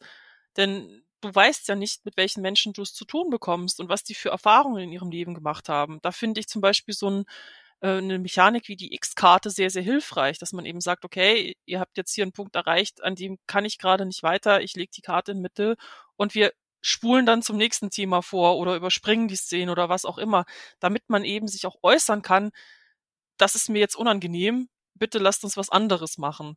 Solche äh, Tools, die sind ja noch relativ neu. Das gibt's ja erst in den letzten Jahren wirklich verstärkt und wird auch verstärkt diskutiert. Ich wünschte mir aber, also ich wünschte, wenn ich zurückblicken könnte, wenn ich die Zeit nochmal zurückdrehen könnte, wäre es schön, wenn es da schon etwas früher gegeben hätte. Es hätte sicherlich viele Missverständnisse am Spieltisch und auch im Online-RP vermieden, hätte man solche Tools gehabt oder sich eben auch vorher klar ausgesprochen, okay, das will ich und das will ich nicht. Ja, ja gut, dass du die X-Card ansprichst. Ich möchte ganz kurz näher erläutern, weil ich glaube, nicht jeder kennt die und nicht jede kennt die. Ähm, die X-Card ist so ein optionales Tool von John Stavropoulos. Ich hoffe, ich habe den Namen jetzt richtig ausgesprochen. Das ist einfach eine weiße Karte mit einem X drauf. Und die kann am Anfang oder die kann generell benutzt werden, wenn jemandem eine Situation unangenehm ist. Und zwar sagt man einfach mit der Karte, also entweder tippt man auf die Karte, die im Mittelpunkt des Spieltisches liegt, oder man zückt die Karte und sagt, okay, bitte hier bis hierhin und nicht weiter. Und er wird einfach kommentarlos oder meistens kommentarlos die Szene auch quasi gestrichen oder zumindest übergangen. Und das finde ich super wichtig, ähm, weil nicht das Spiel, also das, weil die SpielerInnen wichtiger sind als das Spiel und solange und sobald jemandem eine Situation unangenehm ist, sei es, also egal weshalb, dann kann man einfach ohne Erklärung diese X-Card benutzen. Ähm, das jetzt soll jetzt keine Diskussion ersetzen oder so. Also wenn man eine X-Card äh, setzt, dann heißt es nicht, dass keine Diskussion erfolgen darf. Ersetzt also wirklich keine Reden. Und es sind auch Pausen erlaubt. Also wenn man die setzt und sagt, okay, ich brauche jetzt kurz Pause, weil dieses Thema hat mich jetzt wirklich getriggert, dann kann man diese Pause auch benutzen. Wichtig ist auch bei der X-Card, dass man ganz am Anfang als Spielleiterin auch sagt, dass es dieses Tool gibt und dass das Tool gern gesehen ist in der Runde, damit einfach schon etabliert wird, ganz am Anfang, dass man sich aufeinander verlassen kann und dass die Meinung und die Erfahrungen des Einzelnen oder der Einzelnen auch wichtig und essentiell sind und respektiert werden. Das ist leider eine Karte, die umstritten ist, also für mich leider, weil für mich hat sie eigentlich keine Nachteile. Was jetzt ein Kritikpunkt ist an der Karte, ähm, dass sie Kreativität einschränken würde seitens des SL, weil er oder sie nicht mehr frei entscheiden kann, was gespielt wird. Das finde ich aber eher im Gegenteil, weil aufgrund der X-Card muss er sich überhaupt nicht mehr so richtig, also nicht exzessiv Gedanken darüber machen, was eventuell irgendjemand stören könnte, sondern die X-Karte ersetzt ja das. Die wird einfach sehr erleichtert, das Spielen, für mich persönlich es kommt, denke ich, als Spielleiter auch immer ein bisschen darauf an, wie wichtig einem dann ist, dass sich die Spieler bei dem, was man spielt, wirklich wohlfühlen. Ich könnte nicht mit Leuten am Tisch sitzen und wissen, ähm, ich habe hier eventuell jemand, der sich von Thema XY ein bisschen angegangen fühlt oder äh, die dann vielleicht mit Thema X nicht klarkommt, etc. Ähm, da ist dann die X-Karte eigentlich eine große Hilfe. Und Leute, die dann sagen, hier, ihr schränkt damit meine Kreativität ein. Ich denke, man müsste sich dann einfach mal überlegen, wie schränkt ihr denn dann bitte eure Spieler damit ein, dass die sich mit Inhalten beschäftigen müssen, die ihnen vielleicht gar nicht liegen oder die ihnen unangenehm sind oder bei denen sie dann aus dem Abend rausgehen und sagen so, ich habe ein schlechtes Gefühl gehabt. Wenn man miteinander etwas erleben möchte und das ist so eigentlich doch der Grundgedanke beim Rollenspiel. Leute treffen sich und sagen, wir machen jetzt ein Abenteuer miteinander. Wir wollen eine schöne Zeit haben, wir wollen Spaß haben, wir wollen Spannung haben oder auch einfach mal einen Abend lang über allen möglichen Blödsinn gut lachen können. Äh, dann ist das eigentlich eine riesengroße Hilfe. Darum geht's für mich beim Rollenspiel. Das Gruppenerlebnis. Und dann sollte man sich auch als Spielleiter nicht nach vorne stellen und sagen, meine dogmatische Meinung ist die einzige richtige und ihr habt das jetzt so zu nehmen eben nicht. Als Menschen sind wir alle gleich, jeder hat Rechte. Richtig. Und diese X-Card, die erleichtert ja auch den Spielenden dann, ähm, also sie erlaubt es den Spielenden, ohne sich vorab selbst Gedanken darüber zu machen oder machen zu müssen, wie spreche ich an, dass ich auf Thema X sensibel reagiere oder von Thema X äh, getriggert werde, sondern sie können einfach, sie wissen von vornherein, es gibt diese X-Karte, ich muss mir, ich kann entspannt quasi an das Spiel rangehen, denn selbst wenn dieses Thema aufkommt, kann ich ganz schnell auf die X-Karte zeigen und dann ist das Thema vom Tisch. Das finde ich super. Weil du weißt ja nie, mit wem du am Spieltisch sitzt. Eben. Und letztendlich, du kannst manchmal auch über Themen, die dich wirklich sehr hart angehen, nicht so leicht sprechen. Vor allem auch nicht mit, Freu mit, mit fremden Personen. Unter Freunden kennen die Freunde vielleicht schon, was einen hart trifft oder womit man nicht gut klarkommt. Aber bei Fremden ich würde mich jetzt nicht unbedingt gerne in eine Runde mit äh, sechs Leuten setzen, die ich alle noch nicht wirklich kenne und ihnen dann meine tiefsten Ängste berichten. Im Leben nicht. Ja. Aber auch unter Freundinnen kann es ja passieren, dass man nicht unbedingt von dieser Situation, die einen wirklich geprägt hat, also selbst das, selbst da muss man nicht alles preisgeben müssen, weil es gibt ja Themen, über die, die einfach so sensibel sind, dass man das nicht ansprechen möchte oder nicht kann auch. Manchmal ist man noch so traumatisiert ja. von irgendwelchen Dingen, dass es auch unter Freunden schwierig ist. Und selbst da, deswegen würde ich die X-Karte auch nicht nur bei Fremden einsetzen, sondern tatsächlich auch in Runden, wo man sich nicht hundertprozentig kennt. Ja, also ich habe sie auch in einer Freundesrunde aufgebracht. Also als es darum ging, okay, wir wollen jetzt ein bestimmtes System zusammenspielen. Das war mir wichtig, diese Karte dann auch ähm, zuerst mal zu erklären, weil die anderen kannten sie nicht und dann eben auch zu sagen, okay, das wird eins unserer Tools sein. Das ist für mich wichtig, dass falls irgendwann mal was sein sollte, dass hier auch niemand mit dem Gefühl rausgeht, okay, das war jetzt scheiße. Oder dass man bewertet wird. Dafür sind mir meine Freunde auch schon viel zu viel wert. Das will ich gar nicht, dass es denen schlecht geht, wenn wir irgendwie miteinander spielen. Ach nein, finde ich auch. Ja. Die Karte kann übrigens generell immer benutzt werden. Also auch wenn ihr jetzt irgendein Rollenspiel erfunden habt oder so, das kann jedem App benutzt werden, wenn man den Urheber und das Dokument verlinkt. Also es hat eine Creative Commons Attribution Share Alike äh, License. Und ähm, ich werde es natürlich auch in die Show Notes verlinken. Aber ein sehr gutes Tool. Kennst du andere Tools wie dieses? Äh, bisher keins, bei dem ich jetzt gesagt hätte, okay, ich brauche das dringend. Insofern, ich würde immer die Karte empfehlen. Alles andere, ich meine, es gibt natürlich noch Möglichkeiten, ähm, verschiedene Tokens zu verwenden für ähm, den Grad dessen, wie weit man gehen möchte. Das habe ich auch schon mal irgendwo gelesen. Ich weiß jetzt nicht mehr genau, wie es heißt, dass man ähm, am Spieltisch, gerade wenn man online spielt, eben verschiedene Marken hat, die ähm, unterschiedliche Farben haben, so grün, gelb, rot. Und man die gelbe reinschiebt in die Mitte des Spieltischs, wenn man schon einen Punkt erreicht, wo man sagt so, hm, ja, könnte in eine Richtung gehen, die mir vielleicht jetzt nicht mehr liegt und die rote dann eben auch als X-Karte benutzt wird oder den, das grüne Token reinsetzt, wenn man sagt, okay, das ist jetzt vielleicht eine Situation, die eventuell schwierig ist, aber ich bin da total d'accord mit. Sozusagen als Feedback ohne Worte an den Spielleiter, dass man sowas für Spieler XY auf jeden Fall häufiger benutzen kann oder häufiger einbringen kann. Finde ich auch interessant. Habe ich noch nie gehört, aber macht natürlich auch Sinn. Essentiell dafür ist natürlich, dass die Spielrunde selbst ein gutes Klima hat und eine gute Atmosphäre hat, dass man sich auch traut, sowas zu machen. Und dagegen liegt es natürlich auch am Spielleiter oder Spielleiterin und an der Gruppe selbst. Ich finde es einfach nur wichtig zu sagen, dass ja die Meinung des Einzelnen respektiert werden soll.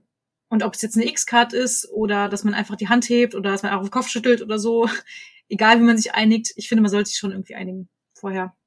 Gerade wenn man dann äh, einen Abend schon damit verbringt, dass man gemeinsam Charaktere auswürfelt oder sich eben Geschichten überlegt etc., da kann man dann auch mal über sowas sprechen. Das ist vielleicht etwas, das für Rollenspieler, die eben seit vielen Jahren irgendwo spielen, äh, etwas sehr Neues ist, was sie vielleicht noch nicht so kennen.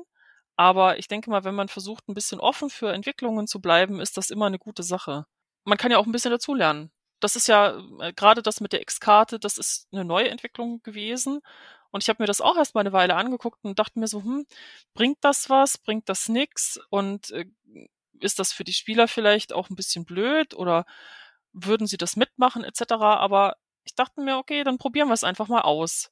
Und lieber so ein Tool zu haben und es nie brauchen, als es zu brauchen dann hat man es nicht. Ja. Ich finde auch, dass sich viele langjährige Spieler und Spielerinnen, ich bin ja auch schon lang, langjährige Spielerin, sich zu sehr auf das Althergebrachte ausruhen und dann denken, okay, so wie ich spiele, spiele ich am besten. Was natürlich auch legitim ist, aber gerade wenn es darum geht, dass Leute verletzt werden, kann man sich auch mal hinterfragen und sagen, hm, ist das, was ich jetzt immer schon so gemacht habe, auch wirklich das Coolste? Oder kann ich noch besser machen für alle Beteiligten, nicht nur für mich? Und es gibt halt so viele ja. Übergriffigkeiten.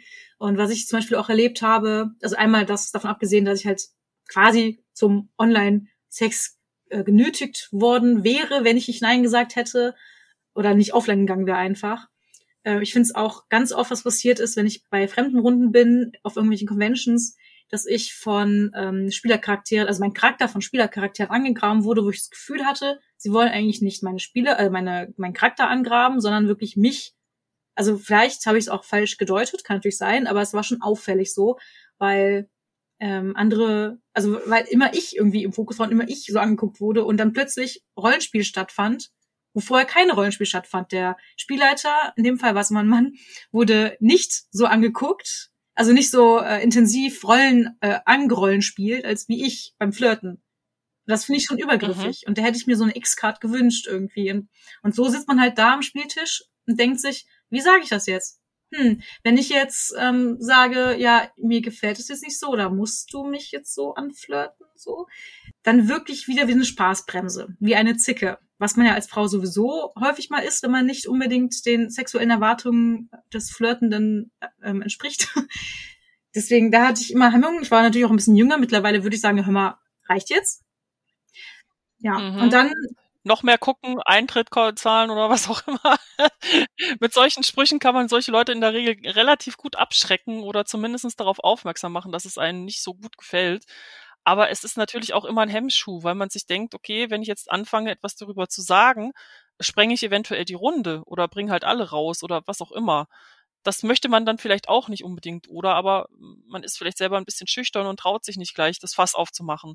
Das wäre mir zu Anfang meiner Rollenspielkarriere auf jeden Fall immer so gegangen, dass ich gedacht hätte, so, oh nee, ich will jetzt nicht hier irgendwie einen Aufstand machen. Und das ist wieder Täter-Opfer-Umkehr. Also ich bin ja auch so gewesen, aber jetzt zu sagen, ja, ich sprenge die Gruppe, weil ich sage das jetzt, ist ja eigentlich falsch. Er sprengt ja die Gruppe, weil er übergriffig ist. Oder sie. Es kann ja auch eine, eine Frau sein, die übergriffig ist. Ja, nur das ist halt das, was man in dem Moment nicht bedenkt. Du bist in so einem Moment äh, als, als eher schüchterne Person eher bereit, erstmal den Fehler bei dir zu suchen oder die Schuld bei dir zu suchen oder eben dich als den Störfaktor zu sehen, obwohl das ja eigentlich jemand anders tut. Das umzudrehen und zu sagen, hier, das Problem liegt jetzt gerade nicht bei mir und ich versuche mit diesem Problem klarzukommen, das ist auch ein Lernprozess, mhm. genauso wie das Nein sagen oder äh, eben klar zu äußern, was man will und was man nicht möchte. Ja. Das Schlimmste, was ich in dem Zusammenhang erlebt habe, also schlimm vielleicht in Anführungsstrichen, für mich war schlimm, dass der geflirtet hat mit meinem Charakter, in Anführungsstrichen Charakter, aber mich dabei angefasst hat, also mich als Goodie. Und das ist ja nicht mehr Rollenspiel, also nicht nur Rollenspiel, das ist ja quasi schon Lab. Und wenn ich jetzt jemand, mit jemandem kämpfe, und das ausspiele, dann schlage ich meinem Mitspieler ja auch nicht ins Gesicht. Deswegen, also das Anfassen fand ich, also wenn das Flirten schon übergriffig war, es war das Anfassen noch richtig schlimm. Und da hatte ich auch tatsächlich was gesagt, aber ich wurde dann angegangen, weil ich ja mitspielen wow. soll und hab dich doch nicht so. Und das fand ich schon, das war einer. Oh, das, das ist richtig übel. Ja, dann, dann hatte ich auch wirklich zwei, drei Jahre lang keine Lust mehr auf Convention-Rollenspiel, weil mir das echt zu viel war. Weil ich dann auch noch ähm, mich ja, entschuldigen musste, dass ich das übergriffig finde, wenn mich jemand so, ja, so, ich kann das, also ich kann es jetzt nicht so mit Worten beschreiben, aber so richtig an der Schulter und dann noch so, ja, nee, das war ganz, das war ganz ekelhaft. Also nicht nur Schulter, sondern das war schon echt ekelhaft. Naja. Ja, gerade das, das äh, Anfassen einer eigentlich vollkommen fremden Person ist für mich ein, ein Tabu-Ding. Ja. Äh, am Spieltisch äh, spielt man doch nur eine Person, einen, einen fiktiven Charakter. Die Person hinter dem Char sollte zweitrangig sein. Und spätestens, wenn es dann diese Grenze überwindet, wird es zu viel. Auf jeden Fall. Und ähm, das gipfelt sich ja auch, also was ich gehört habe ganz häufig in, ähm, in Rollenspielgruppen auf Facebook, dass Spielercharaktere vergewaltigt wurden von Frauen, also tatsächlich die Spielercharaktere von Frauen und die Frauen das quasi erdulden, also die Spielerinnen das erdulden mussten. Und das ist wirklich extrem übergriffig, weil wow. ich finde solche Themen, wo der Charakter irgendwie stark beansprucht wird, also sei es, dass er jetzt irgendwie plötzlich getötet wird oder so, ohne vorherige Absprache, ohne dass irgendwas passiert ist, oder halt vergewaltigt wird oder sonst irgendwas mit ihm passiert, das sollte immer vorher abgesprochen werden und nicht, also mit Einverständnis des Spielenden getätigt werden, wenn überhaupt. Und gerade so eine, so eine Sache, so ein Thema, das finde ich, also als ich das gehört habe zum ersten Mal, dachte ich, oh mein Gott, was ist denn da los mit euch? Das kann doch nicht sein. Ja, vor allem frage ich mich dann immer, äh, warum ist das denn notwendig, dass man sowas spielt? Eine gewaltvolle und gefährliche Umgebung kann man auch anders darstellen. Es muss nicht darauf rauslaufen, dass ein weiblicher Charakter vergewaltigt wird. Egal, ob das jetzt ein Buch ist oder am Spieltisch oder in einem Film oder was auch immer. Das ist zum Beispiel was, was ich an Game of Thrones wirklich hasse, dass es so viele Vergewaltigungen gibt es gäbe so viele andere Möglichkeiten, die Gefährlichkeit dieser Welt darzustellen. Es muss nicht immer darauf rauslaufen, dass irgendein kleines Mädel von irgendeinem fiesen Kerl irgendwie äh, in Beschlag genommen wird auf eine sehr unangenehme Art und Weise. Das ist wieder so, so typisches, boah, grrr, Kackverhalten. Anders kannst du es gar nicht nennen. Ja, und wegen solchen Situationen wünschte ich mir halt, dass es die X-Karte gibt und die vorher auch angesprochen wird am Anfang des Spiels, damit halt solche Situationen vermieden werden können weil dann eine Grund, ein Grundverständnis angelegt wird. Von wegen, ja, wir haben hier diesen gemeinsamen Konsens, dass jeder und jede bestimmen darf, wann es genug für ihn oder sie ist. Das ist nämlich super wichtig. Da muss man sich nämlich als Betroffene oder Betroffene ja nicht fragen, gehe ich jetzt zu weit damit, sondern man weiß einfach, okay, jeder und jede darf das hier machen, jeder darf diese X-Karte benutzen. Das ist okay. Ja, und wenn das die Spielleiter selbst eben nicht einbringen, dann, wenn man selbst Spieler, Spielerin ist, finde ich es auch gar nicht verkehrt zu sagen, hier, es gibt dieses Tool, ich würde mich wohler fühlen, wenn wir das benutzen, und zwar aus dem und dem Grund. Wie wäre es damit? Ähm, Guckt's euch an, überlegt's euch mal. Ähm, und wenn die gesamte Runde sagt, nee, will ich nicht, finde ich blöd, kann man ja immer noch sagen, hier, dann bin ich nicht dabei. Auch wenn es jetzt schön gewesen wäre, auf einer Convention irgendwie eine Gruppe zu haben, etc., aber dann nicht. Ich genauso. Es geht ja auch ein bisschen darum, äh, sich selbst vor Erfahrungen und äh, Erlebnissen zu schützen, die ganz sicher nicht angenehm sind. Und ich denke mal, Leute, die möchten, dass andere sicher spielen, dass andere ihren Spaß haben, etc., die werden auch gegen diese Karte nichts haben. Und ich glaube, in einem, in einer Gruppe zu spielen, wo die Karte nicht wirklich angenommen wird oder wo von vornherein kategorisch abgelehnt wird, dass diese Karte oder ähnliche Tools benutzt werden, würde ich, glaube ich, gar nicht mehr mitspielen. Was sind für dich noch No-Gos, was jetzt äh, Sexualität im Rollenspiel angeht?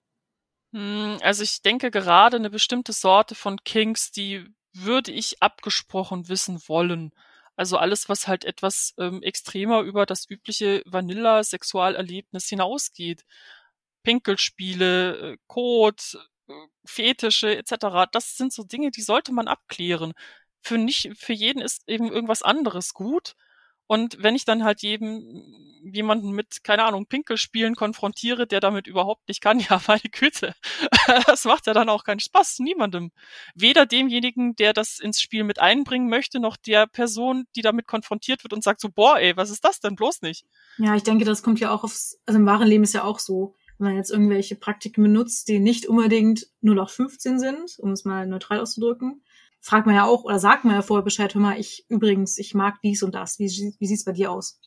Ja, und wenn ich dann als Spielleiter zum Beispiel weiß, okay, wir haben hier ein paar Leute am Tisch, die zum Beispiel mit äh, BDSM-Thematik nichts anfangen können und die Gruppe kommt in ein Bordell, dann würde ich solche Szeneriebeschreibungen überhaupt nicht einbauen.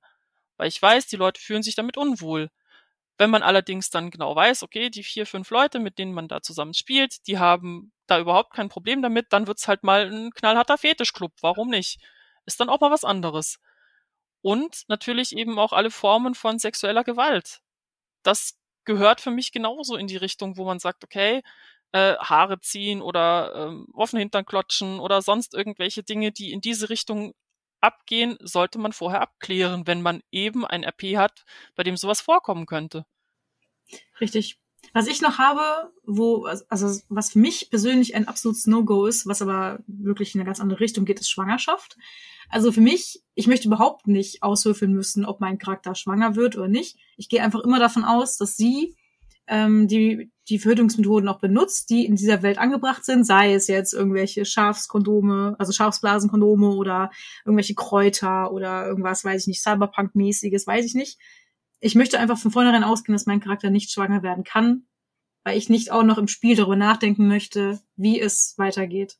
Ich möchte nicht auch im Spiel über Schwangerschaften nachdenken müssen. Das finde ich im Real Life schon schwierig und, ex und nervig genug. Das ist so ein Thema, wo ich denke, nein, ist egal, wie regelfuchsig ihr alle seid. Ich möchte es nicht auswürfeln. Ich möchte einfach sagen, nein, sie hat gut verhütet und es hat auch alles geklappt. Ja, oder aber da hat sich halt einfach nichts eingenistet. Punkt. Ja. Fertig. da bin ich tatsächlich ein bisschen lockerer. Ja, also da, da sind äh, Dinge auch schon passiert in einer Game of Thrones Runde, die ich jetzt äh, letztes Jahr noch mitgespielt habe. Hatte mein Charakter ein sehr einschneidendes Erlebnis mit König Robert Baratheon, von dem wir ja alle wissen, dass er schon relativ viele Kinder produziert hat. Ähm, mein Würfelglück war legendär. So diese bestimmte Spanne zwischen 95 und 100 war dann halt eine 98. normalerweise würfel ich immer total niedrig, total scheiße. Mhm. Aber zack, bam, einmal Spaß gehabt, äh, jo. da war meine Kriegerin dann mit einer neuen Erlebnisart konfrontiert. Aber gut, das, mich hat das jetzt nicht gestört, weil ich mir halt immer denke, okay, das ist jetzt der Charakter. Wir haben in dieser Welt eben nicht so viele Möglichkeiten zu verhüten die hat der Charakter auch nicht in dem, in dem Moment vor sich gehabt. Sie kannte auch einige nicht. Insofern, ja, dumm gelaufen. Das Gute daran ist allerdings, in dieser Gruppe ist es durchaus auch möglich, dass wir auch mal sagen, okay, wir spulen jetzt mal ein paar Monate vor, in denen halt nicht so viel passiert, in dem Business as usual ist da muss man dann viele nervige Aspekte einer Schwangerschaft zum Beispiel gar nicht ausspielen, weil man sagt, okay, in den drei Monaten, in denen es dann halt morgens nur die Kozeritis geben würde, äh, da sind sie halt zu Hause und drehen Däumchen oder räumen ein bisschen auf oder kümmern sich halt darum, dass die Verwaltung funktioniert. Das geht auch. Also es kommt, denke ich, immer ein bisschen darauf an, wie der Spielleiter, die Spielleiterin mit der Thematik umgeht und eben auch Möglichkeiten bietet, damit das Ganze nicht nervig wird, weil letztendlich, wir wollen alles Spaß haben und uns nicht über solche Sachen nur den Kopf zerbrechen.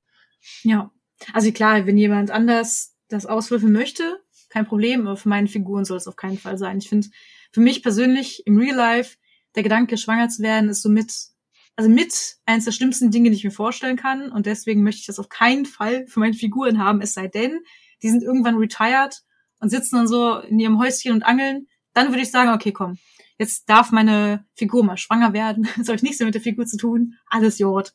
Letztendlich es macht das RP ja auch nicht, äh, es macht das RP ja auch nicht besser oder schlechter, ob dein Charakter jetzt schwanger ist oder nicht. Ja, eben. Das ist ja auch so ein Punkt. Äh, wenn du dich damit viel wohler fühlst, ja, ne, go for it.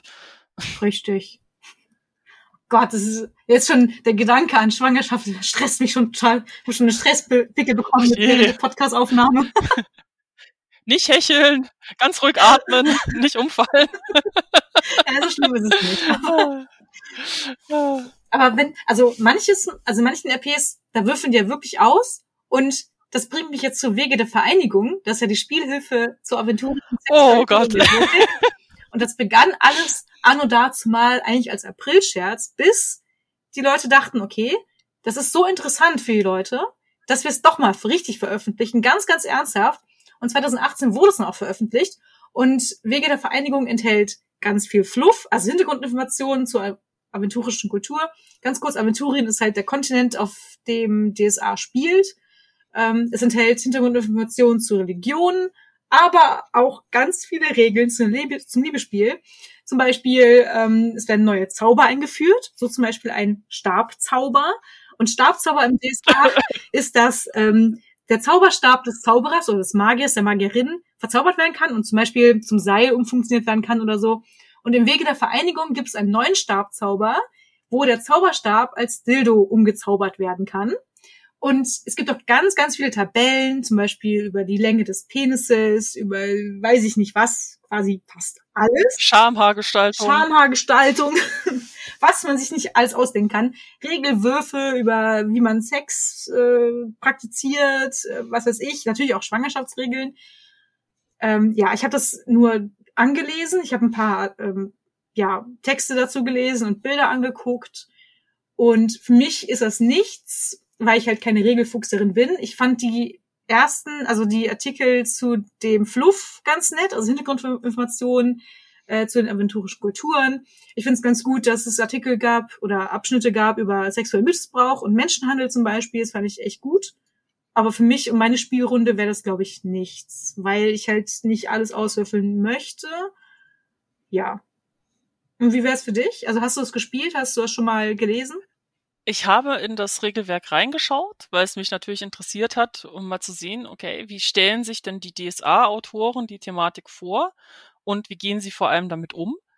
Und da bin ich relativ nah bei dir. Also der Fluff, die Storytexte, das ringsherum um die, die, die Thematik Erotik und äh, Reiherdienst und die etwas extremeren Varianten und so weiter, das fand ich interessant, weil das einfach das Bild von Aventurien ein bisschen erweitert hat. Aber gerade diese Tabellen zum Auswürfeln und dann macht man diesen Move und jenen Move und so viel sexuelle Energie etc. Oh, also das, das würde in meiner Spielvorstellung auch jeden Funken der Erotik abtöten, der eventuell vielleicht irgendwann mal aufkommt und das Ganze wahrscheinlich eher zu einem Ding gestalten, bei dem wir sehr viel lachen würden über seltsame Momente. Und ich meine, stell dir mal vor, du würfelst hier mitten im Geschehen einen Patzer. Ja, was passiert denn dann? Penisbruch oder keine Ahnung? Das, das, ja, nee. Allein schon diese Detailverliebtheit bei verschiedenen Tabellen, das ist für mich nicht so ganz das, was ich beim Rollenspiel möchte. Und ähm, es gab ja um die Wege der Vereinigung auch einige Kontroversen, gerade was die veröffentlichten Bilder angeht, ähm, was verschiedene Praktiken angeht oder zum Beispiel die Tatsache, dass die Mohas den längsten Dödel haben. Ähm, ja, ich denke, das hätte man etwas sensibler gestalten können. Aber ich bin ohnehin inzwischen kein DSA-Spieler mehr, weil mir das System viel zu regellastig ist. Insofern, wenn es DSA-Spieler gibt, die damit ihren Spaß haben, bitteschön. Ich könnte mir auch gut vorstellen, das einfach mal aus Jux und Dollerei auszuprobieren. Wie kommen wir denn hier zu einer Orgie? So vier, fünf Leute. Wir würfeln jetzt hier mal straight alles durch. Aber ernsthaft ins RP aufnehmen? Nee, ganz bestimmt nicht. Also ich finde, das ist eine gute Ergänzung, gerade weil DSA ja super regellastig ist. Und ich finde, wenn man schon so viele Regeln hat wie DSA, da kann man auch die Regeln zur aventurischen Sexualität und Erotik einführen, weil das gehört für mich irgendwie schon dazu. Und gibt einführen. Ja, ja, naja, es gibt halt super viele Leute, die das gerne haben, die super gerne Regeln haben. Ich halt nicht, aber ich muss halt auch nicht alles kaufen, was es so gibt. Zum Glück. Ja, eben. Hey, jetzt hast du meinen infantilen Scherz total überhört. Oh einführen auch einführen. Ich will jetzt kein ganzes Regelwerk einführen. Weißt du, wie dick das ist? Das ist aber Fluss hier. Du musst es halt rollen. Was? Was muss ich? Du musst es rollen. Oh Gott. Also, das ist ja gar nicht. Also, wenn, oh, nice. Ich werde es mal ausprobieren. Nein, will ich nicht. Sorry. Aber so viel zum Thema infantiler Humor. Das, das sind so Sachen, da springt immer total drauf okay, an. Das ist echt schlimm. Sagen wir mich nicht bespitzt. Alles gut. Geht ja eh schlecht über. Äh, also so weit springe ich jetzt auch wieder nicht. Weit. Wo ist nochmal? Äh, Bayerischer Wald, so an der Grenze zu Tschechien. Nee, das äh, ist wirklich zu weit. wow. Ja, so lange Arme hat hier niemand. Ähm, oh Mann. Aber du hast ja schon die Länge der Moas angesprochen. Das ist ja, das, ähm, die Wege der Vereinigung wurden ja auch kritisiert. Einmal wegen der Länge der Geschlechtsteile, weil Moas einen Bonus drauf zu geben, ist schon sehr grenzwertig ähm, und bedient halt rassistische Stereotype, egal wie positiv konnotiert die sind. Äh, für, für Leute, die eben DSA nicht kennen, die Mohas sind eben die Persons of Color mit Schwarz in der DSA-Welt. Wenn man das nicht weiß, versteht man die Anspielung wahrscheinlich nicht. Ja, genau. Sehr gut, dass du es nochmal äh, ähm, ähm, ähm, Dings, ne? Erwähnt. Das ist ein sehr, sehr schwieriges deutsches Wort, okay? Ja, wir, wir können schon nicht mehr reden. Nein. Wir haben zu viel äh, über Sex geredet. Jetzt fehlen die anderen Worte, die sind alle aus. Ich kann nicht mehr klar denken. Nein. Ah. Aber was ich auch sehr interessant finde und ähm, auch für mich besser nachvollziehen kann, weil ich halt auch betroffen quasi bin, quasi, dass die Bilder ähm, so gezeichnet wurden oder so in dem Buch vertreten sind, dass es mehr, also wesentlich mehr Darstellungen weiblicher als männlicher Nippel gibt, dass weitaus mehr lesbische als schwule Paare abgebildet werden und dass halt dieser Blick auf sexuelle Nacktheit von Frauen viel stärker ausgeprägt ist. Und das finde ich wirklich schade. Gerade weil es gibt auch so hübsche Männer in Aventurien bestimmt. Ich weiß es nicht. Ja, vor allem, ich frage mich dann wirklich, ja, wo sind denn jetzt hier die gut bestückten Kerle oder die äh, erotisiert dargestellten Kerle? Das, ja, sie sind zwar vorhanden, aber als jemand, der eben auf Kerle steht, hätte ich mir ein paar wirklich äh, knackige, nackte und zwar wirklich vollständig nackte Typen in diesem Heft gewünscht. Ja, vor allen Dingen, weil halt die Frauen so gut dargestellt werden oder so üppig dargestellt werden. Da ist halt der Kontrast sehr stark da. Also, wenn ich Brüste sehen will, gucke ich in den Spiegel. Das stimmt. Das brauche ich dann nicht unbedingt immer in einem Regelheft und zwar nicht unbedingt auch in dieser großen Menge. Ja, was ich halt, also ich bräuchte jetzt keine nackten Männer da drin. Also von mir aus kann man es auch irgendwie anders darstellen, aber wenn man halt schon die nackten Frauen überall hat, dann wäre es so ganz schön, das männliche Pendant dazu zu haben. Vor allem in derselben Intensität. Das ist ja auch das, was kritisiert wurde, dass eben ein sehr starker ähm, heteronormativer Blick auf die ganze Sache gegeben wurde, eben aus dem Blickwinkel von Männern, die eben nackte Frauen sehen möchten. Und da sind wir, denke ich, schon ein bisschen weiter gesellschaftlich, dass man eben diesen Blickwinkel nicht mehr als den dominierenden ansehen sollte. Das ist ja wirklich schon sehr verbreitet, auch in der ganzen Rollenspielszene immer noch. Leider irgendwie. Auch ich als Frau, wenn ich jetzt einen Beitrag schreibe und mein Profilbild daneben habe, da gibt's auch häufig Kommentare. Ich habe jetzt kein, weiß ich nicht, sexy Bild als Avatar, aber halt ein Bild, wo man sieht, dass ich eine weiblich gelesene Person bin. Und entsprechend springen da viele Männer drauf an. Und das finde ich schon merkwürdig, weil ich meine, ich bin ja auch nur Rollenspielerin und ich bin ja auch nicht irgendwie eine Pornodarstellerin oder so, die jetzt, weiß ich nicht, das erwarten könnte, wenn sie ein nacktes Bild als Avatar hätte. Aber ja, ich glaube, da hat die Rollenspiel, die deutsche Rollenspielszene, und ich weiß, dass mich ja jetzt in Nesseln, falls jetzt einer zuhört, der entsprechend ist, da hat die deutsche Rollenspielszene noch einiges zu lernen und einiges zu wachsen. Das ist nicht nur die deutsche Rollenspielszene. Ich meine, ich bin ja als Freelancer auch für ähm, GameStar.de unterwegs und dasselbe Phänomen hast du dort in den Kommentarspalten zu verschiedenen Artikeln. Wenn ein, eine äh, weibliche Autorin mit einem jeweiligen ähm, ja, Bild zu sehen ist, die diesen Artikel geschrieben hat, gibt es immer und immer wieder Kommentare über, du siehst hübsch aus, siehst ja toll aus, du ähnelst der und der tollen Schauspielerin, bla bla bla blub blub blub. Bei Artikeln von männlichen Autoren nix, gar nichts. Und ich frage mich immer so, was bringt euch denn dazu, bei einem Artikel, der journalistisch aufgearbeitet ist, immer zuerst auf die Optik der Schreiberin zu schauen und die zu kommentieren statt den Inhalt. Es geht doch um den Inhalt, nicht um die Person, die es geschrieben hat. Und würde dann die Autorin, die das eben verfasst hat, als äh, Model oder sonst irgendwas erscheinen wollen, würde man da ein bisschen mehr sehen als nur den Kopf. Was ist an einem Avatarbild denn so entscheidend wichtig, dass man jetzt die Hübschheit der Person kommentieren muss? Geht mir nicht in den Kopf. Und ich finde das auch ehrlich gesagt ziemlich dreist. Aber jetzt so auf die, also es ist mir auch aufgefallen bei gerade Videospielen und ähm, anderen eher männlich gelesenen Hobbys, wo halt mehr Männer offen unterwegs sind, weil viele Frauen zeigen sich auch nicht als Frauen in den jeweiligen Communities. Aber jetzt auf das Rollenspiel bezogen, das ist auch, ja, sehr stark präsent. Auch, dass man jetzt irgendwie in den, nicht in Kommentaren, aber private Nachrichten bekommt, hey, ich habe gesehen, du spielst auch Rollenspiele, willst du nicht so und so? Nein, will ich nicht. mhm. Lasst uns doch das Rollenspiel weiterführen. Aha, sehr privat, bitteschön. Nee, Leute, lasst mal gut sein. Das will niemand. Und auch wenn man Sex thematisiert, dann habe ich das Gefühl, dass viele denken, ah, sie ist eine Frau. Hm, sie spricht sich positiv für Sex aus. Hm, will sie auch Sex mit mir? In die PMs leiden. Das ist sehr, sehr merkwürdig. Ja. Gut, was da so hervorkommt. Liebe Leute, ich verrate euch mal ein Geheimnis. Nein, nicht. Dankeschön. Weitergehen, hier gibt's nichts zu sehen. Ja. ah, es ist schlimm. Oder halt dieses klassische äh, Dickpick, das einen dann irgendwo erreicht und äh, man sich das anguckt und denkt so, okay, schön, dass du männliche Genitalien hast. Ich gratuliere dir dazu, aber was genau daran soll mich jetzt interessieren? das ist echt schlimm. Aber unterm Strich finde ich Sexualität im Rollenspiel schon sehr schön. Und ich habe sehr viel Positives erlebt, sei es jetzt in den Kommentarspalten irgendwo, dass sich wirklich konstruktiv darüber ausgetauscht wurde oder einfach, dass man äh, darüber lachen kann auch. Ich finde es auch sehr wichtig, über diese Themen zu lachen, respektvoll. Und wenn man selbst mit einem Augenzwinkern auf sich selbst auch gucken kann, finde ich super und äh, da habe ich auch gute Erfahrungen gemacht. Also ich glaube, ich habe jetzt so viele negative Erfahrungen hier in den Podcast einfließen lassen, aber unterm Strich habe ich gute Erfahrungen gemacht. Nur jetzt auf die negativen Erfahrungen auch einzugehen und diese ähm, zu akzentuieren, finde ich wichtig, um das irgendwann auszumerzen in der Zukunft vielleicht, auch für nachfolgende Spielerinnen-Generationen.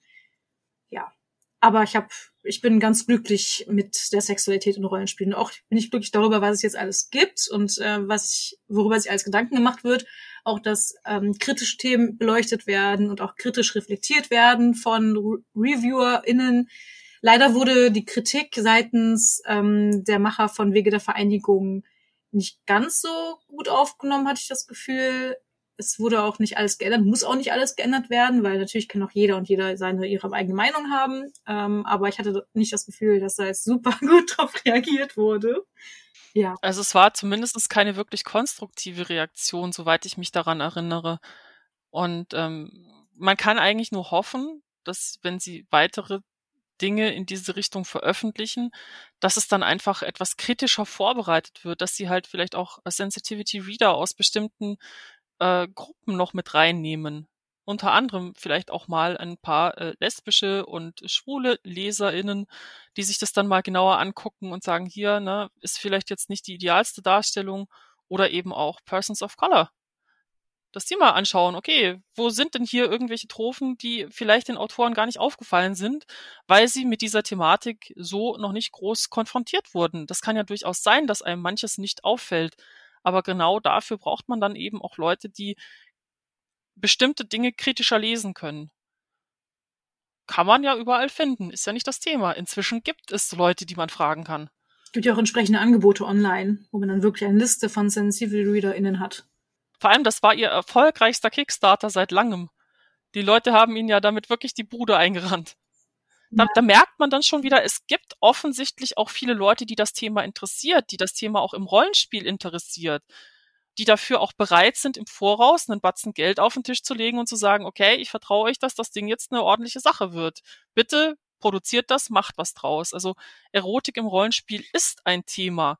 Und es wird hoffentlich auch ein Thema sein, das in den kommenden Jahren, auch bei neuen Publikationen, immer wieder beachtet und auch eingebracht wird. In so einem klassischen Regelwerk, so ein Grundregelwerk, würde ich auch mir wünschen, dass es zum Thema Erotik, Sexualität in einem Weltenkonstrukt irgendwelche Hinweise gibt, dass erklärt wird, wie funktioniert das in der Welt, was ist da normal, was wird als eher nicht normal in dieser Welt angesehen, etc. Auch das ist etwas, womit man sehr viel Stimmung erzeugen kann. Finde ich auch super wichtig, finde ich auch super interessant. Auch jetzt gerade bei DSA, ich weiß, wir reden jetzt ganz oft über DSA, aber wir sind halt beide so DSA-Häschen irgendwie. Ähm, deswegen kennen wir uns da zumindest sehr gut aus. Wir wissen auch, was wir gegenseitig meinen. Jedenfalls bei DSA gibt es so viele schöne und verschiedene Kulturen. Wenn wir jetzt, und es gibt auch diese ganzen Regelbände über die einzelnen Kulturen, wäre schön, wenn es wirklich ein einzelnes Kapitel auch darüber gehe, gäbe, sowohl über Sexualität, über Erotik, als auch über äh, Nachwuchs, über Schwangerschaften, über das ganze Thema, das ganze weite Feld und auch bei den negativen Seiten.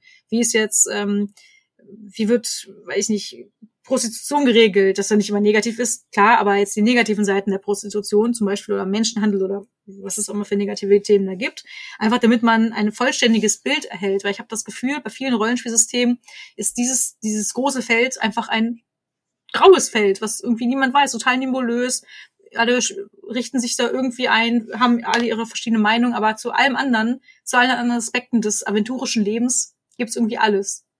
Also jede Einzelheit wird quasi dargestellt, auch bei anderen Systemen. Und da würde ich mir auch wünschen, dass es da zur Normalität wird, ohne dass man immer lachend darauf guckt oder immer nur total schlüpfrig, sondern einfach nur, so sieht's aus, das ist total schön da, das ist so nicht so schön. Macht was draus, ihr Spielenden. Ja.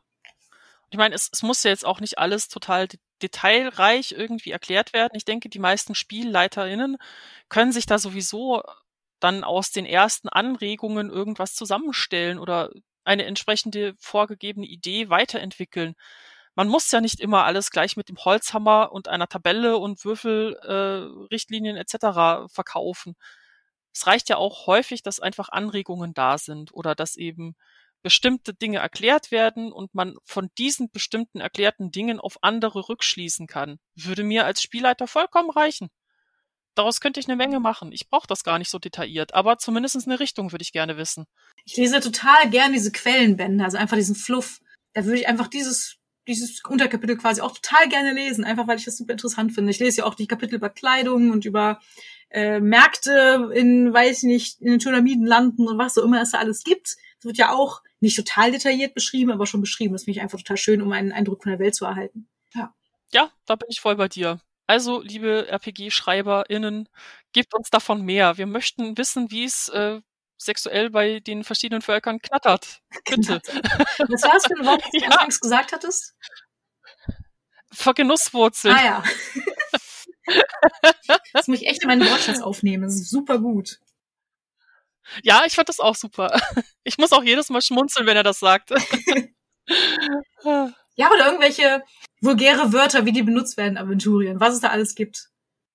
Ja, oder, oder vulgäre Flüche oder so. Also wenn man zum Beispiel hier so die, die, die Fuhrmannskutscherin hat, die hier die Bierfässer von A nach B fährt, die dann halt ordentlich die Leute auf der Straße mit Schimpfworten eindeckt und über die Größe ihrer jeweiligen Geschlechtsteile äh, fabuliert oder ihre Herkunft, welche Mütter da involviert waren und so weiter. Das könnte ich mir super gut vorstellen, dass dann halt die Fuhrkutscherin halt entsprechend deftige Wörter rauslässt. Ja, klar. Ja. Aber so unterm Strich finde ich das echt ein schönes Thema, so generell. Und ich hoffe, dass sich meine zukünftigen Spielgruppen auch damit auseinandersetzen, sei es also jetzt nicht komplett mit irgendwelchen Regeln oder so, aber zumindest entweder mit der X-Karte oder generell das auch mal einfließen lassen für die Charaktere, weil es ja auch teilweise wichtig ist. Jetzt nicht mit dem Holzhammer, weil man muss ja immer gucken, wer mitspielt. Ähm, und ich bin ja nicht so die Ausspielerin von solchen Sachen. Deswegen äh, vielleicht nicht in meiner Gruppe, äh, zumindest nicht so ausführlich. Aber ja, ich finde das schon ein gutes Thema und ich finde, das sollte mehr Gehör finden. Ja. Und es gehört nun mal auch zum täglichen Leben dazu ohne Sex würde es uns alle nicht geben. Was? Also, warum sollte es in irgendeiner anderen Welt denn anders sein? Meine Eltern haben Sexualität ist immer ein Thema. Ja klar, deine Eltern haben das nicht gemacht, Nein. logisch. Niemals. Ich bin eine Eigeborene. Da kam der Storch vorbei, ne? Ist klar. Ja. Herrlich. Hast du noch irgendwelche letzten Worte, irgendein letztes Thema, was du noch ansprechen möchtest, was fehlt? Da fällt mir jetzt ehrlich gesagt nichts mehr ein. Wir haben uns hier schon ziemlich episch ausgelassen. Also das ist eine ausgiebige Joggingrunde jetzt. ihr armen Leute, die ihr bis heute durchgehalten habt, äh, Respekt, ich würde es nicht schaffen. ich auch nicht. Und ganz ehrlich, wenn uns wieder was einfällt, dann machen wir halt noch einen Podcast. Das ist doch kein Thema. Und noch ein und noch ein. Das Thema ist so ergiebig. Ich glaube, auf die einzelnen Unterpunkte kann man eh noch ewig und episch drüber fabulieren auch. Wahrscheinlich schaffen wir schon. Auch mal drei Stunden oder fünf. oh Gott. Wanderrunde. Ja, Durch den mindestens. ganzen Koppenforst hier drin. ja, oder hier auf den Berg rauf und wieder runter. Wie groß ist denn Berg? Äh, oh Gott, wie hoch ist denn der Aber hier in der Gegend? 1700 oder so? Ich weiß es gar nicht mehr. Es ist auf jeden Fall einer von Deutschlands höchsten Bergen. Das ist okay, das schaffen wir. okay, Gloria, wo kann man dich denn finden? So im Internet. Momentan findet man mich nach wie vor bei äh, www.nerd-gedanken.de. Das ist aber nicht mehr aktiv. Das habe ich vor einer Weile zugunsten anderer schriftlicher Arbeiten eingestellt. Ich bin ein neuer Mittalker beim Podcast Insert Moin zum Thema Random Encounters. Da dürft ihr gerne mal reinhören, denn da geht es um Erotik und Sexualität im Games, also PC, Video, sonstigen Spielen. Und ansonsten schreibe ich auf spaceforgames.com, also vor mit einer 4. unter anderem Guides, aber auch Artikel. Und mein letzter größerer Artikel war äh, Sex in Cyberpunk 2077. Also von dem Thema kommen wir nicht mehr weg. ja, folgt ihr auf jeden Fall. Also ich folge gerne seit, ja, wie gesagt, hunderten von Jahren schon. Kann das empfehlen. Muss ich mir mal den Staub abwischen hier. Hunderte von Jahren, ey. so ja, was? Der auch nicht. nicht. das kommt halt zuvor manchmal. Kennst du es nicht? Das ja, doch, ganz irgendwo. Kenne ich schon das Dornreich und somit auch dich. Ja, das stimmt. Ja. Das, das ist echt so, boah, so lang her schon. Also wenn ich mir überlege, damals unser allererstes lustiges äh, Treffen mit allen Dornreich-Leuten, äh, mit Camping und auch ein bisschen Lab und so, das war schon ziemlich cool. Hat Laune gemacht. Das geil. Ja. Richtig gut. Damals, als wir noch jung waren. Ja, ja. also gestern. Also. Gefühlt schon, ja. Also die Zeit vergeht schon sehr schnell teilweise. Ja, red nicht sowas. Ich fühle mich immer noch wie 20. Ja, ich auch, nur mein Körper ist da anderer Meinung. ja, du bist auch maximal 25 oder so. Plus. 25 plus. Zwei. das ist ein großes Plus. okay, dann mache ich jetzt mal die Abmoderation. Ja. So. Ja, und ich danke euch natürlich fürs Zuhören. Es würde mich extrem freuen, wenn ihr mich irgendwie unterstützen würdet, wenn es euch dann gefallen hat. Und zwar, indem ihr mir folgt, entweder bei Instagram unter nerdgasmpodcast oder bei Twitter und Facebook unter nerdgasm18 oder halt mir eine E-Mail schreibt, wenn ihr denn Kritik habt oder irgendwelche Wünsche oder selbst gern mal Gast oder Gästin sein möchtet, dann könnt ihr eine E-Mail schreiben an podcast@nerdgasmus. oh Gott, nein. Könnt ihr eine E-Mail schreiben an podcast@nerdgasm.net und natürlich, indem ihr den Podcast weiterempfehlt, sei es an Freunde oder an euer Haustier oder euch selbst oder so. Ja, und damit bin ich auch schon wieder beim Happy End. Ich komme natürlich bald wieder und ich hoffe, ihr auch.